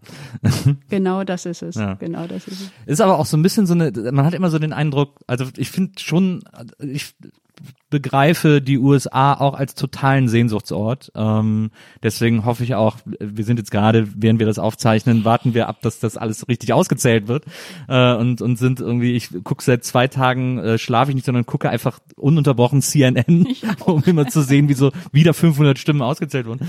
Ähm, aber äh, die sind natürlich ein totaler Sehnsuchtsort, aber es ist interessant, dass gerade, ich habe das Gefühl, ich weiß nicht, ob es Europäer sind oder Deutsche äh, im Speziellen, äh, die äh, immer wieder sagen, dass sie an diesem Land äh, scheitern und an dieser, wie du gerade gesagt hast, Oberflächlichkeit, also dieses super unverbindliche, was so tut, als wäre es verbindlich. Also so dieses, ja, ey, wenn du in der Stadt bist, ruf mich an, dann ruft man an, dann, äh, wer bist du denn? Warum stehst du vor der Tür? Äh, und so, ähm, weil die damit nicht klarkommen. Ich liebe das ja total. Ich liebe auch diese Oberflächlichkeit total, ähm, weil ich das, ich denk dann immer so, naja, ist doch schöner, wenn die Leute irgendwie oberflächlich freundlich sind, als so muffelig berlinig oder so. Absolut. Naja. Ab einem bestimmten Grad. Wenn, wenn es dann aber irgendwann dann äh, in eine tiefere Beziehung gehen soll Ja. oder in eine tiefere Ebene gehen soll, dann hast, dann wird's schwierig. Da es ist ist, unglaublich schwer, also wirklich da dann wenn du dann Freunde hast, ich habe Mhm. ja Freunde dort, also da hat's ja dann auch geklappt, aber ähm, ich mag's ja auch, dieses ich mag die Macy's-Verkäuferin, ja, hey genau. honey, how are you doing this morning? das ist großartig. Ich war mit meinem Vater, da war ich 17, waren wir eine Woche in Miami, da hat er mir diesen Wunsch erfüllt, dass wir mal nach Amerika äh, fahren, so das erste Mal. Und dann sind wir zusammen dahin geflogen. Er hatte einen Freund, der hatte in der Coconut Grove eine Boutique. Äh, Das war ein alter, ein alter Freund von ihm. Meine Mutter hat den gehasst, deswegen sind wir auch alleine gefahren. Und als ich dann da war, habe ich es auch so ein bisschen kapiert, weil da in dieser Boutique gab es nur Klamotten für Stripperinnen.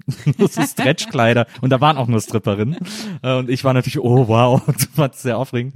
Ähm, und, äh, und da waren wir eine Woche da, sind dann auch nach Orlando, äh, Disney World und so und dann sind wir irgendwann zurückgeflogen und dann fragt meine Mutter meinen Vater, und wie hat's dir gefallen in Amerika? Und dann hat mein Vater gesagt, wenn jetzt noch einer noch einmal zu mir sagt, nice to meet you, hau ich dem eine runter. das war für den, der fand das zum Kotzen, dieses, dieses, diese Servicefreundlichkeit. Apropos Stri Stripperin, anderes, ein anderer Punkt, der mich da auch wahnsinnig gemacht hat, diese unglaubliche Prüderie Ja, die in einer Art und krass. Weise, also wirklich, ähm, ich weiß noch nicht, Miami Beach, ich war da mit einer äh, Australierin, die ich da kennengelernt habe. Wir waren am, am Beach, haben da zwei Jungs kennengelernt und wir waren halt irgendwie, ich, ich irgendwie in Deutschland auch ganz oben ohne, zack, Bullerei direkt vor dir. Und ähm, was, das war so der lustige Teil, aber was ich nicht so lustig fand, und das habe ich echt öfter erlebt, ganz besonders in New York, ähm, diese Machtdemonstrationen. Also jeder, jeder, und wenn es der Dorman ist, jeder, der ein Stückchen Macht empfindet, spielt die auch aus. Also das ist wirklich, das kannst du beim Dorman anfangen, der Postbote, äh, wenn du den nicht genug getippt hast, weißt du, der dann irgendwie äh, deine Post irgendwie hinten rüberfallen lässt. Äh, Polizisten, ich habe wirklich ganz, ganz viele unschöne Szenen gesehen mit Polizisten. Also eine Machtdemonstration. Ich bin, ja, dann, ich habe ihn ja auch einmal quer durch das Land gefahren mit dieser Australierin ähm, und wie oft wir dann einfach auf dem Highway runtergeholt wurden von der Polizei, ohne dass wir zu schnell waren. Ne? Und so eine und du wusstest halt ganz genau, das haben uns unsere amerikanischen ähm, Bekannte auch gesagt. Also ne, niemals die Hände vom Steuer nehmen, wenn die Polizei euch anhält. Wir sind ja so viele Ratschläge gegeben, die wirklich die Hände auf, auf dem Steuer lassen, langsam aussteigen, bloß nicht nach deinen Papieren suchen, wenn die noch nicht irgendwie dich danach fragen. Und ähm, und das war wirklich, und da sind wir ja wirklich einmal ku- wirklich quer durchs Land gefahren und äh, Arizona, Utah und all das Ganze. Und da habe ich auch zum ersten Mal gemerkt, so, oh shit, das ist ja gar nicht Amerika, was ich irgendwie von der Ost- oder Westküste kenne und nicht mal, was ich von Florida kenne. Ähm, und das war nochmal ein ganz anderes Amerika. Und wir hatten, ich, ich weiß damals, ich hatte damals einen Nasenring. Wenn du dann da irgendwie in so einen, in so einen Supermarkt gegangen bist, die Leute haben dich angeguckt. Das heißt, kommst du vom, vom, vom wirklich von einem anderen Planeten. Ne? Und ähm, also da, da habe ich zum ersten Mal dann auch so ein anderes Amerika auch gesehen, wo ich dann auch ab und zu mal echt mir die Düse gegangen ist, ganz besonders bei der Polizei. Ne? Ja.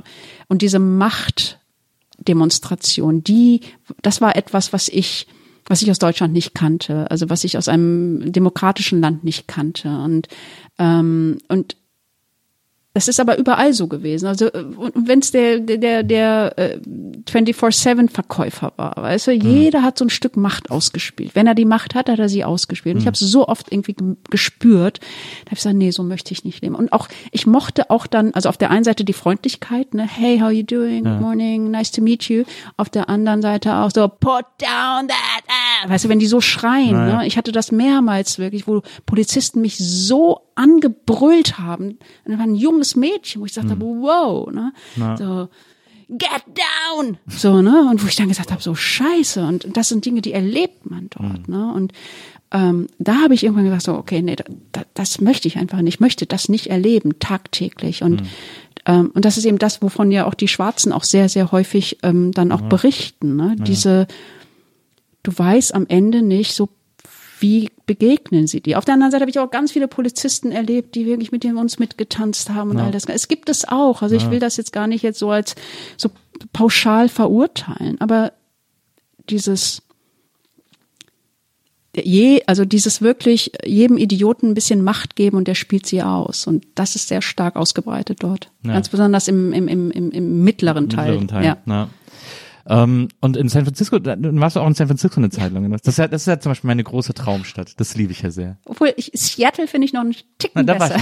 Aber ich habe jetzt, ich, wir sind letzten November, äh, hatte äh, Marias äh, Mutter, ist die 60 geworden, hat sich gewünscht, einmal nach Amerika zu fahren. Dann sind wir mit ihren Eltern, haben wir so einen Roadtrip gemacht und sind nach Miami geflogen, dann mit dem Auto bis New York hochgefahren. Ähm, noch so zwischendurch in die Smoky Mountains äh, und also super tolle Route. Und da haben wir mehr oder weniger per Zufall, weil es eben auf der Route lag, und wir gesagt haben, ja, dann gucken wir es uns mal an, waren wir äh, äh, eine Nacht, äh, ich glaube, es war nur eine Nacht in Savannah. Mhm. Ähm, und das ist ja sensationell schön. Ja, also ja, wirklich. Überhaupt da die, die, ja. die dieser, die, äh, es ist, ach, das ist schon traumhaft. das ist auch eine ganz andere Atmosphäre. Das ist ja auch das Schöne an diesem Land, egal wo du bist, durch diese Zeitzone, das ist so irre. Das ist so eine also das ist ja jed, jeder Bundesstaat ist ein eigenes Land. Ja eine eigene Mentalität, ja. hat eine eigene Naturschönheit. Hat auch immer einen eigenen Spruch. Wir haben dann alle Bundesstaatensprüche. Äh, okay. Ähm, da ist äh, New York ist äh, logischerweise, ich glaube, einfach nur the Apple. Ja. Ähm, äh, Georgia ist the Peach State mhm, genau. ähm, und so weiter und so fort. Das fand ich auch fand ich irgendwie äh, ganz ganz interessant. Aber aber ich finde, also es, ich könnte mir zum Beispiel vorstellen, äh, mit, mit Maria irgendwie so nach Georgia, äh, so in die Nähe von Savannah, so in, in, ins, ins umliegende Gebiet irgendwie da so zu leben, so ein bisschen einsamer zu leben äh, und dann halt, dann habe ich aber trotzdem so diese, diesen etwas urbanen äh, Teil mit Savannah und so. Also das, so kann ich mir das irgendwie ganz gut vorstellen da mal, weil ich fand es einfach, es war, es ist einfach wahnsinnig schön, auch so landschaftlich. Landschaftlich ist äh, unglaublich. Das ist das, was mich so so fasziniert hat an diesem Land oder immer noch fasziniert in diese Landschaft, also diese, diese, dieser Facettenreichtum dieses, mhm. dieses Landes. Und aber ähm, du hast gerade in San Francisco von deine Lieblingsstadt, ja. ähm, war es für mich auch immer und dann war es irgendwann Seattle. Und weißt du, woran das liegt? An ähm, Kurt Cobain. okay. okay, für dich an Kurt Cobain. Aber weil wir als Europäer diese Städte als die Städte wahrnehmen, die uns am nächsten liegen. Ja. Und Seattle ist noch mal ein Ticken, also vom Gefühl her noch übrigens äh, Boston auch. Ne? Ja. Boston hat ja auch noch mal sowas sehr europäisches. Noch europäischer hatte ich irgendwie das Gefühl äh, Montreal. Ah, ja. äh, ne, da hat man auch so das Gefühl, du bist eigentlich gar nicht irgendwie in Kanada. Ja, das sind die Kanadier. Und ne, Vancouver ist natürlich auch ganz, ganz toll. Und ähm, also wie gesagt, San Francisco großartig, aber wenn du dann in Seattle warst, ist äh, top das das Ganze nochmal. Und das ist wirklich so dieses, man erkennt sich dort als Europäer wieder. Ja. So von der von der von der Mentalität her. Und das ja. ist das, warum wir uns da viele Deutsche sich dann so hingezogen fühlen. Ja, ich bin mal, wenn jetzt, wenn man jetzt wieder äh, reisen darf äh, und auch wieder nach Amerika reisen kann, ähm, dann wollten wir nach äh, tatsächlich nach San Francisco, ähm, weil äh, mein Lieblingsschriftsteller äh, Dave Eggers kommt mhm. aus San Francisco und ähm, und Maria hat mir zur Hochzeit, wir haben dieses Jahr geheiratet und hat mir zur Hochzeit äh, geschenkt. Sie hat dann irgendwo so bei so einem äh, äh so, so eine Spendenaktion, es wurde so eine Spendenaktion gemacht für, ähm, also muss ich dazu sagen, in San Francisco gibt es den besten Plattenladen der Welt, äh, Amoeba Music, äh, Ashbury Hate, so auf einer ehemaligen Bowlingbahn, alles voller Platten, also ein Paradies für Menschen, die Platten mögen. Und, ähm, und dem ging es nicht so gut. Und deswegen haben die so eine Spendenaktion gemacht und Dave Eggers liebt den auch sehr und hat dann gesagt, okay, wer so und so viel spendet, äh, der kriegt äh, von mir nicht nur Originalzeichnung und so, sondern äh, den lade ich auch ein, gegenüber ist ein super Nudelladen, zusammen Nudeln essen zu gehen. Und dann gehen wir zusammen in diesen Plattenladen und äh, ich kaufe demjenigen dann auch noch eine Platte von Echo and the Bunnyman. und, äh, und das hat sie tatsächlich bezahlt und mir dann geschenkt. Und wenn wir jetzt äh, hinreisen, dann äh, habe ich ein Mittagessen mit Dave Eggers und bin wahnsinnig aufgeregt. Deswegen.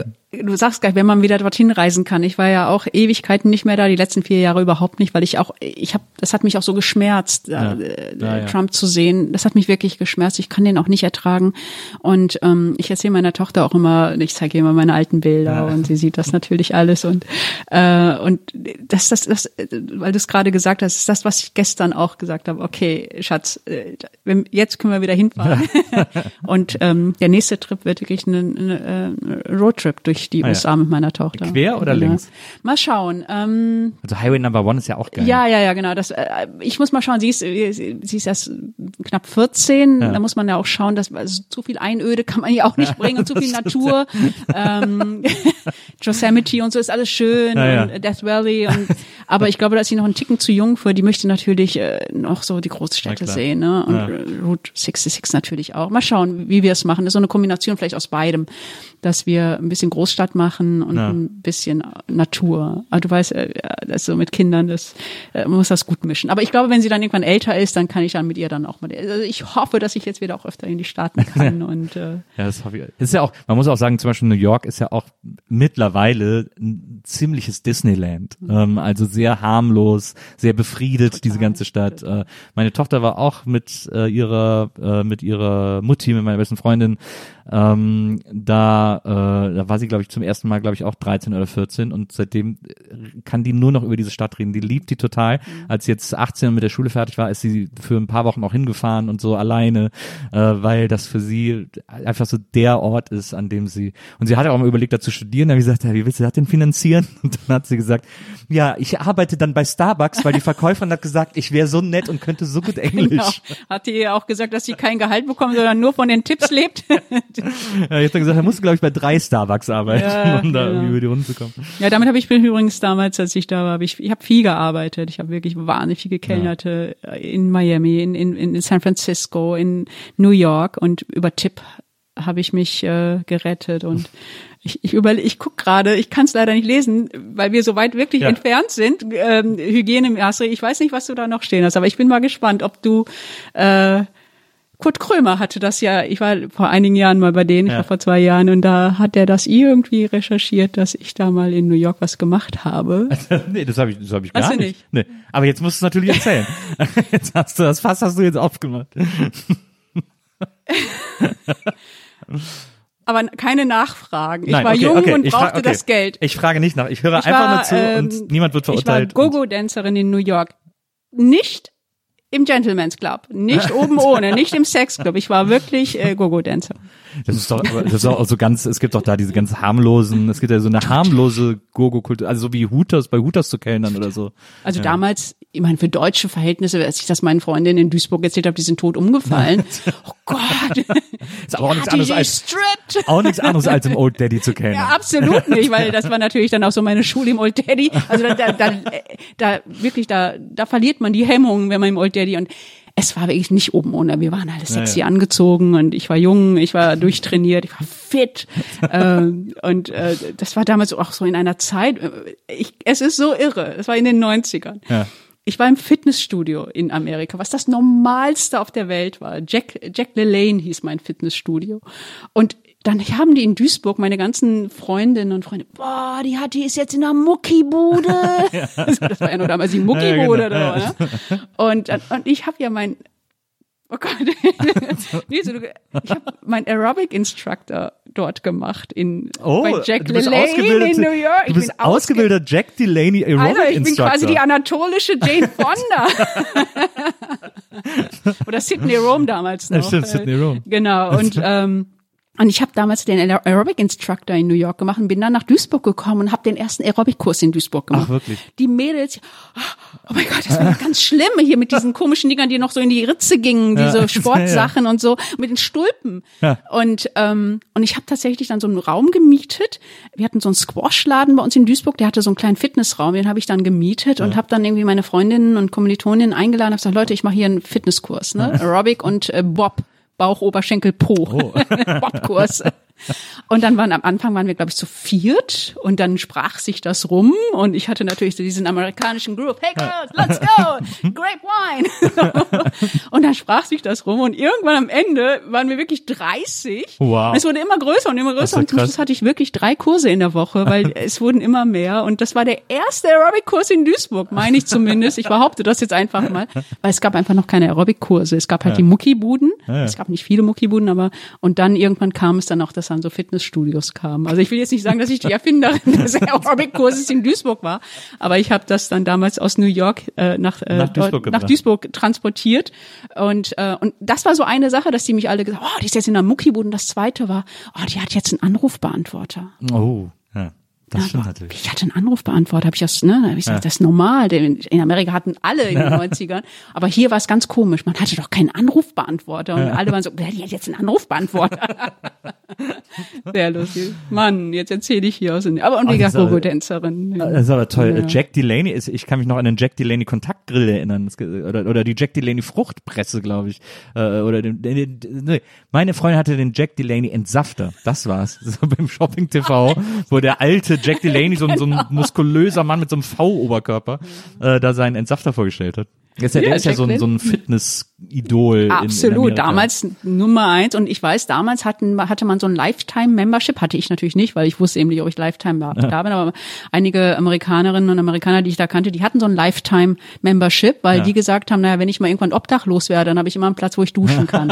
Ja, Das ist so irre, so, ich so, äh, was? okay. Also ich, ich wie obdachlos duschen. aber die hatten damals wirklich äh, so ein Lifetime-Membership. Ja, das war, das war ja auch wirklich eine Zeit, in der äh, New York noch so ein totaler Abenteuerspielplatz war. Ne? Total. Das muss echt, das muss eine wahnsinnig gute Zeit gewesen sein. Das, äh, das hätte ich auch gerne noch gesehen. Aber naja, ist immer noch, immer noch eine extrem interessante, schillernde, aufregende Stadt. Es war schon eine geile Zeit. Es war so die Zeit von, von äh, oh Gott, ähm, äh, Gott, wie hieß denn, ähm, Mann, da gab's doch so, ein- das war so die Zeit, wo Madonna Ja. und, und, und ähm, ich komm, ich, ich habe so ein schlechtes Gedächtnis, die dann wirklich überall in diesen Clubs auch waren und in den Bars waren, die sind da einfach reingegangen. Ähm, ich, ich sag die, ich denke die ganze Zeit an 90 Grad, aber 90 Grad war hier, War hier in Berlin.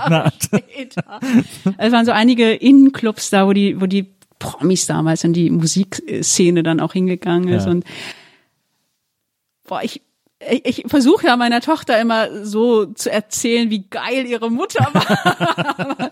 ich habe ihr letztens auch mal Fotos gezeigt, ich als Gogo-Dancerin. Und sie sagte so, Mami! War so entsetzt. Ich so, scheiße. Ja, ein paar Jahren findet ihr das auch cool. Ich hoffe. Ja. Ja, ja war sie echt entsetzt, aber. Aber Miami auch eine unterschätzte Stadt. Absolut. Die, äh, die, hier wird immer so verächtlich vom Rentnerparadies Florida und ist das ja auch sozusagen drumherum. Aber Miami selber äh, brennt ganz aufregend, finde ich. Ja, Miami, ich, ich, ich witzigerweise fällt mir gerade ein, ich wollte es gestern twittern und dann habe ich es aber schon wieder vergessen, als dann klar war, irgendwie Trump hat Florida geholt und dann hab, wollte ich twittern, ey, Florida, dafür habe ich nicht Hurricane Andrew überlebt und ich war wirklich in Miami, als Hurricane Andrew da war. Ach, krass. Ja. Es ist so irre. Ich habe da nur, ich war wirklich nur kurze Zeit da. Ja. Es, und ich dachte, und ich habe es wirklich überlebt. Es muss, ich muss dazu sagen, ich war in Fort Lauderdale. Ah, ja. Genau. Und da hat war es nicht so stark. Ich war da in so einer Jugendherberge. Ähm, Bei der NASA um die Ecke. Genau, genau. Und, äh, und ich, ich versuche die ganze Zeit mich zu erinnern, wo das Auge des Hurricanes einge...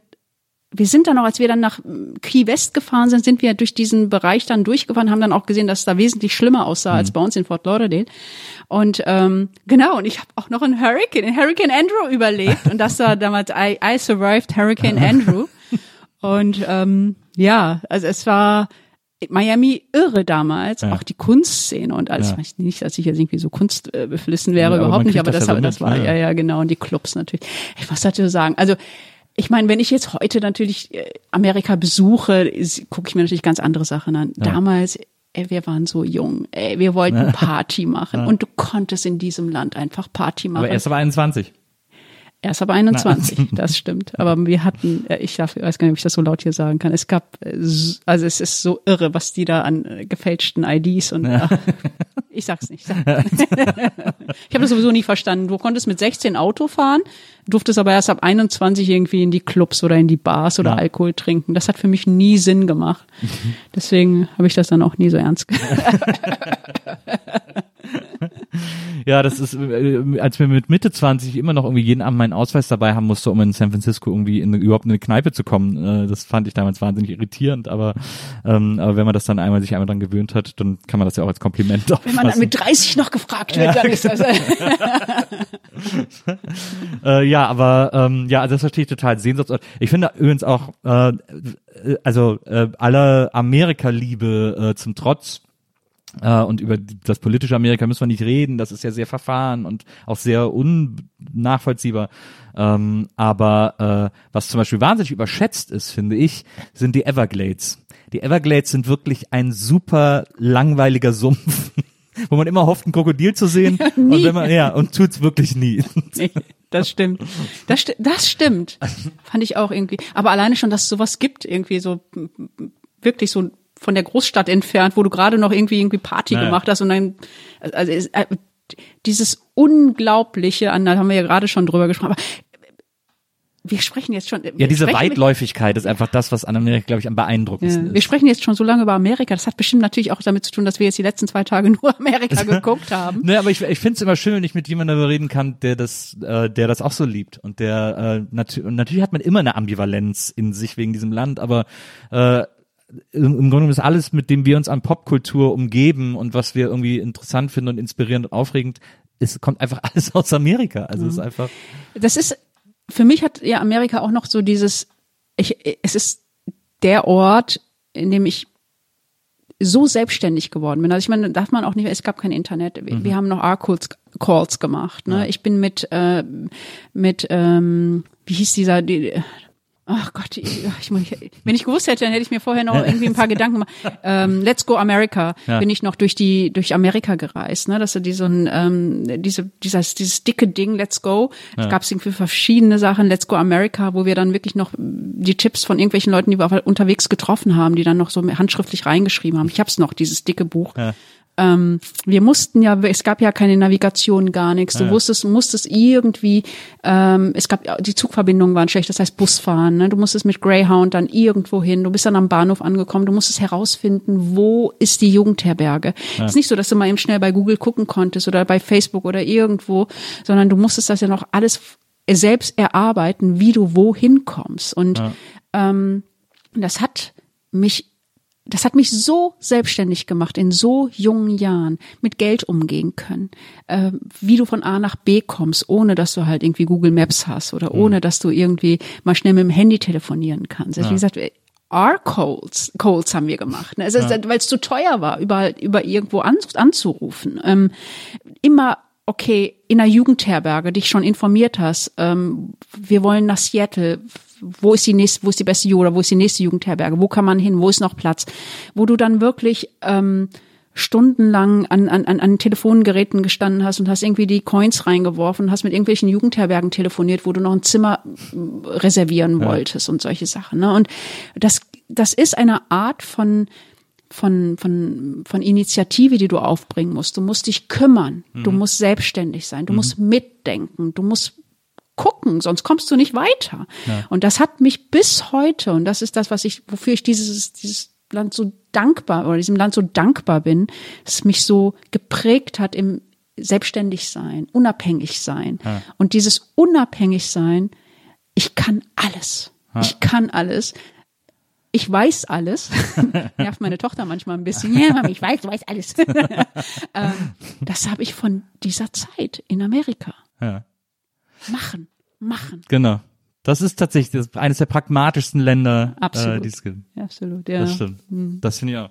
Da ist ja, hat ja auch jeder die Freiheit, äh, die Dinge so zu machen. Äh, wenn man das mit Deutschland zum Beispiel vergleicht, also hier, äh, wenn man sein Haus streichen will, muss man das von der Gemeinde absegnen lassen oder so. Und da kann man irgendwie mit Dingern durch die Gegend fahren, die nur noch so halbwegs als Auto durchgehen würden. Ähm, äh, äh, das stimmt, das ist, äh, äh, das stimmt tatsächlich. Ähm, ich würde dich gerne noch eine Sache fragen. Also ich würde auch gerne noch 700 Stunden mit dir weiterreden. Du musst einfach noch mal irgendwann wiederkommen, äh, weil das, weil das so einen Spaß macht. Ähm, aber eine Sache wollte ich unbedingt noch fragen, ähm, weil ich darüber gestolpert bin, tatsächlich in mehreren Interviews und ich äh, äh, gerne wissen wollte, ob es das noch gibt. Ähm, und zwar hast du äh, äh, in, an mehreren Stellen erzählt, dass du zu Hause eine Vitrine hast, in die du deine Schuhe stellst. Das Hast du die letzte, noch? nein, das letzte, oh nein, jetzt wollte ich, wollte gar nicht Nein sagen. Also, ich muss natürlich länger ausholen. unbedingt. Ähm, kommt übrigens auch aus New York. Äh, meine Schuhliebe. äh, und ich werde das nie vergessen. Es ist halt einfach auch so eine Zeit, äh, da muss man auch, ich, man kann mich jetzt irgendwie als Tussi abstempeln, ist mir scheißegal. Das war aber auch in einer Zeit in New York, boah, wir waren so hot. wir sind da mit unseren High Heels durch New York stolziert. Ja, ne? Und das war so normal. Du war, das ist eben so das, was ich auch mitgebracht habe aus diesem Land. Ähm, du konntest einfach so damn hot sein, aber trotzdem, also ist trotzdem eine, eine taffe Frau. Ja. So, du, da, da, so hier musste man sich entscheiden. Weißt du, hier in Deutschland so, entweder siehst du geil aus, dann bist du aber auch irgendwie ein halt leichtes Mäuschen. Mädchen, Ja. so kann man es schnell abschleppen, Oder du musst dich halt so total tough geben, aber dann siehst du auch so aus, Haare zugebunden Naja. und keine Schminke und bloß kein Nagellack und Mhm. so und High Heels. Oh mein Gott, die trägt High Heels. Oh Gott, die hat die irgendwie, ich meine, ich hatte früher noch wirklich echt Haare bis zum Arsch. Und habe ich so die, meine Mähne dann so und, und, und, in, und hier in, in Deutschland, wir gesagt, hey, mach deine Haare zusammen, könnte falsch rüberkommen und so, ne? So. Tussi, ne? Ja. So, ich auch in ja, Türken-Tussi, wurde ich dann auch oft genannt an der Uni, ne? Weil ich halt einfach sexy aussah, aussehen wollte. Und das kommt wirklich auch aus New York. Du konntest einfach, niemand hat was dagegen gesagt, dass du sexy aussiehst, aber trotzdem konntest du tough sein. So, ne, das hat man dann auch sexy, Sex and the City später, ne, in der Serie. Das waren halt, das war so die Attitude der Frauen, ne, in New York. Und, äh, und diese High Heels, das kommt tatsächlich aus der Zeit, ne? So das, boah, das, wie die dann da so, man muss auch zu sagen, in New York gibt's dann natürlich auch noch die, die, ähm, die, die, die, Kultur, äh, ganz viele, ähm, hilf mir. Äh, ich weiß nicht, was du meinst. Äh, Äh, Transgender, Ja, äh, ach so, ja, genau, ja, ja. die dann So Drag Queens Drag so. Queens, Ja. ne? Boah, diese Drag Queens dann in, in, in Meatpacking District und so, ne? Das war dann schon später. Ähm, boah, wie die dann, das waren Hotshots. Toll, Äh, ja. äh, äh, wie hieß nochmal die, die Ikone damals? RuPaul. RuPaul, Ja. genau. Und ähm, und du, du konntest einfach sexy sein. Du konntest mit deinen High Heels und das war so in der Zeit und und da sind wir natürlich auch mit unseren High Heels durch die Gegend äh, stolziert und das habe ich dann auch mitgebracht und ich ich hatte so Manolo Blahnik, ich äh, und äh, ach, ich hatte so und, also die mit der roten Sohle, ne? Äh, nee, das sind Ach die so. Louboutin. Ah ja, stimmt. Oh ja, stimmt. Jetzt musste ich noch Ja, Entschuldigung, mein, oh Gott. Hätte ich das gewusst, hätte ich mich auch auf High Heels vorbereitet. genau. ähm, Louboutin, das sind die mit den roten Ja. Sohlen. Äh, Manolo Blahnik sind die, die durch Sex in the City, Ah ja, ähm, okay. Kelly Bradshaw berühmt geworden sind. Ja. Ähm, und und ich hatte die Vitrinen, das, damals war ich aber auch noch Single, die hatte ich auch hier in meiner Berliner Wohnung, als ich noch in Mitte gewohnt habe. Single, äh, High Heels, äh, ich glaube, ich hatte mit, glaube ich, vier Vitrinen. Es gibt sogar ein, ein Foto noch davon, wo die dann alle so da drin sind. Und das war aber auch immer eine tolle Zeit, wenn ich dann zu Hause so Partys gemacht habe. Wer hing immer an den Vitrinen, hat sich die angeschaut? Die Männer. Oh Gott. Oh. und dann äh, 2007 bin ich dann Mutter geworden und dann habe ich die aber immer noch gehabt. Und so, hey, natürlich, du bist jetzt zwar Mutter, aber trotzdem, du bist eine heiße Braut Ja. und so. Und dann war ich aber nicht mehr so schnell. Irgendwann, als das Kind dann drei war und ich in die Kita musste und dann äh, wurden die immer weniger und immer weniger. Aber die Vitrinen waren immer noch da. Ich habe sie dann aber irgendwann nicht mehr getragen und ähm, irgendwann bin ich dann umgezogen und dann war halt Kind und alles und irgendwann habe ich sie dann abgeschafft und du siehst jetzt, ich muss sie einmal hochhalten. Ja. Ja, gemütliche Turnschuhe. Ja, es ist leider so. Also ich, ich, Aber ich, manchmal ziehst du es doch bestimmt noch, da hast du bestimmt mal ein boah, paar ich sag mir jetzt ganz an. ehrlich, Ja. Ey, meine Füße tun so weh nach einer halben Stunde. Ich Ja, frage das mich ich. heute, wie Aber ich für die acht halbe Stunde. Stunden durch die Nacht tanzen konnte mit diesen Dingern. Irgendwann wirklich nach einer Stunde brennen meine Füße so sehr Ja. und ich, oh Gott, ich muss die Schuhe ausziehen, ich muss die Schuhe ausziehen. Ich habe sie nicht mehr und ein paar, ich muss sagen, äh, die, die ich mir in New York gekauft habe, die sind in ihren Staubbeuteln und die sind jetzt im hintersten, in der hintersten Ecke in meinem Kleiderschrank und irgendwann hoffe ich, dass meine Tochter dann, dann sage ich hier. Wenn sie mit bitteschön. 18 Interrail macht. Ja, dann- ja, ja, dann vielleicht nicht. Ich hoffe nur, im Moment hat sie noch so ganz knapp meine äh, Schuhgröße, aber ich glaube, die kriegt größere Schuhe, Ja. äh, größere Füße als ich. Ja. Aber manchmal, äh, dann findet sie das ganz toll. Aber das sind so Dinge, vielleicht auch nur eine Sache, weil mich, weil ich das so wichtig finde. Also für mich zum Beispiel, ich, ich habe noch Kleider und Schuhe, die sind wirklich 30 Jahre alt und die hängen auch noch und die trage ich heute auch noch, weil die so klassisch sind und viele Sachen gehen einfach auch noch. Und weil ich zu jedem Kleid, was ich besitze und zu jedem Paar Schuhe, was ich noch besitze und den Staubbeuten, das eine Geschichte erzählen kann. Es gibt dieses Sommerkleid, was ich 2003 über die Fifth Avenue äh, stolzierend äh, anhatte. Und ich mache den Schrank auf und ich sage, Fifth Avenue 2003 Sommer. Und da hast du diesen Typen kennengelernt und geknutscht in diesem Kleid.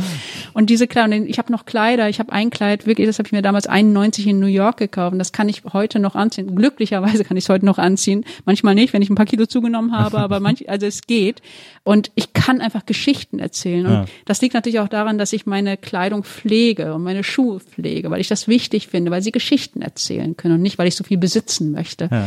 ähm, ich kann wirklich zu jedem meiner Kleider, zu jedem Outfit, was ich heute noch im Schrank habe, was 30, 40 Jahre alt ist, 40 nicht, aber 30 Jahre alt ist, kann ich sagen, weiß ich noch ganz genau, welches Jahr das war. Und ich weiß noch das Outfit, was ich getragen habe, als ich heulend, 98, heulend durch New York gelaufen bin, Silvester, ja.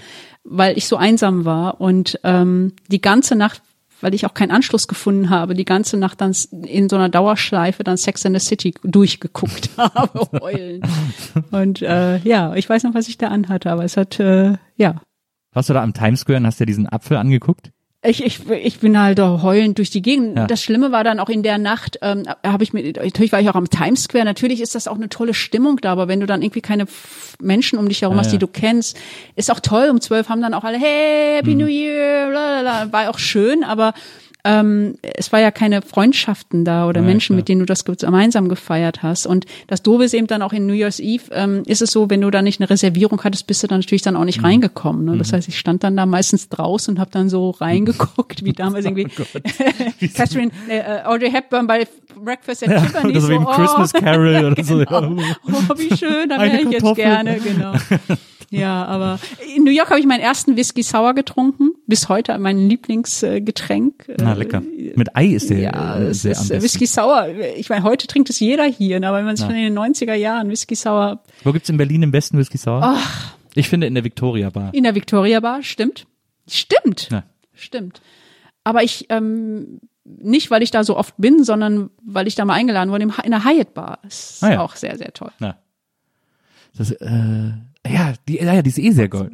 Ja, stimmt. Da war ich auch mal. Da gab's immer so einen geilen ähm, Keyboarder, so, so, so einen Alleinunterhalter. Ja, da gibt's auch das letzte Club-Sandwich. Da, da gab's so einen Alleinunterhalter, der hat mal, äh, da war ich da und da hat er äh, Hold the Line von Toto gespielt und hat auf dem oberen Keyboard äh, das Gitarrensolo mit einer Hand gespielt und auf dem unteren quasi das Lied begleitet. Da war ich sehr beeindruckt. Ähm, äh, sehr, sehr gute Bar, das stimmt. Ähm, da hat Tietje äh, ich würde mich sehr, sehr freuen, wenn du nochmal wiederkommst, weil sehr, sehr gerne. von meinen Notizen haben wir vielleicht ein Drittel geschafft, äh, weil das äh, so äh, interessant ist, sich mit dir über all diese Dinge äh, zu unterhalten. Meinst du, das ist für die Zuhörerinnen und Zuhörer auch interessant? Ja, aber gewesen? hallo, ja. äh, da gehe ich jetzt mal ganz schwer von aus, weil das ist ja das Besondere an Nils Bokeberg und Erfahrung. Es geht darum, was äh, was mir gefällt. Okay. ähm, und äh, äh, aber bisher äh, gab es noch keine Beschwerden. Also ich ähm, ich fand das ein ein Riesenspaß hier heute mit dir und äh, ich fand das ganz äh, aufregend und würde mir wirklich wünschen, dass wir das irgendwann fortsetzen. Äh, und dann kannst du mir auch erklären, ähm, warum es in Duisburg angeblich die weltbesten Brötchen geben soll. Äh, Goldstücke. Aber ähm, bis dahin äh, wünsche dir alles, alles Glück der Welt. Wünsche uns beiden, dass wir jetzt mal wieder nach Amerika können, äh, dass heute die Wahl korrekt ausgezählt wird und, und äh, Biden irgendwie ähm, äh, Präsident wird. Und, ähm, und dann haben wir uns ja sicherlich auch wieder ganz viele neue Sachen zu erzählen. Sehr, vielen, sehr vielen gerne. Dank, dass du da gewesen Danke bist. Danke für die Einladung. Sehr gerne. Und äh, liebe Zuhörerinnen, liebe Zuhörer, ich zu euch sage ich bis zum nächsten Mal hier bei der Nils Bokeberg Erfahrung. Bis dahin, macht's gut. Tschüss.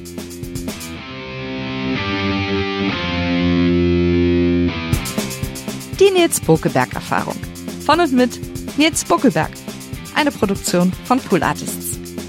Team Wenzel Burmeier, Lisa Hertwig, Maria Lorenz Bokeberg, Frieda Morische und natürlich Nils Bokeberg.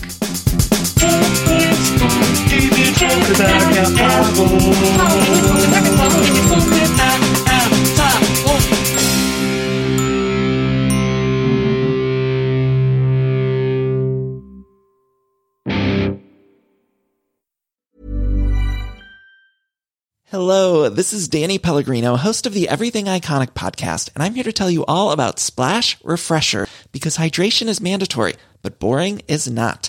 Now, I love my water, but if I don't spice it up, I'm not going to finish what I took out of the fridge. That's why I love my Splash Refresher, which is flavorful, delicious, bright, hydrating, and zero calories. The wild berry flavor is my fave.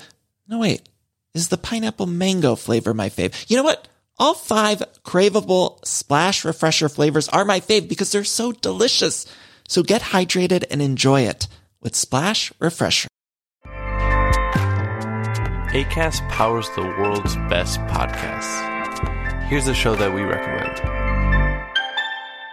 The Real Housewives is a guilty pleasure for most, but if you're looking to not feel guilty about that pleasure, tune in to Everything Iconic with me, Danny Pellegrino, where I break down all the messy moments and behind the scenes antics of Bravo's popular franchise. And on Everything Iconic, I also interview celebrity guests like Kelly Ripa, Kiki Palmer, Drew Barrymore, Cameron Diaz, and more about their guilty pleasures, their past work, and so much more.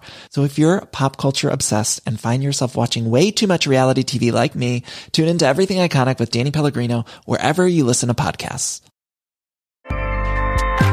ACAST helps creators launch, grow, and monetize their podcasts everywhere. ACAST.com.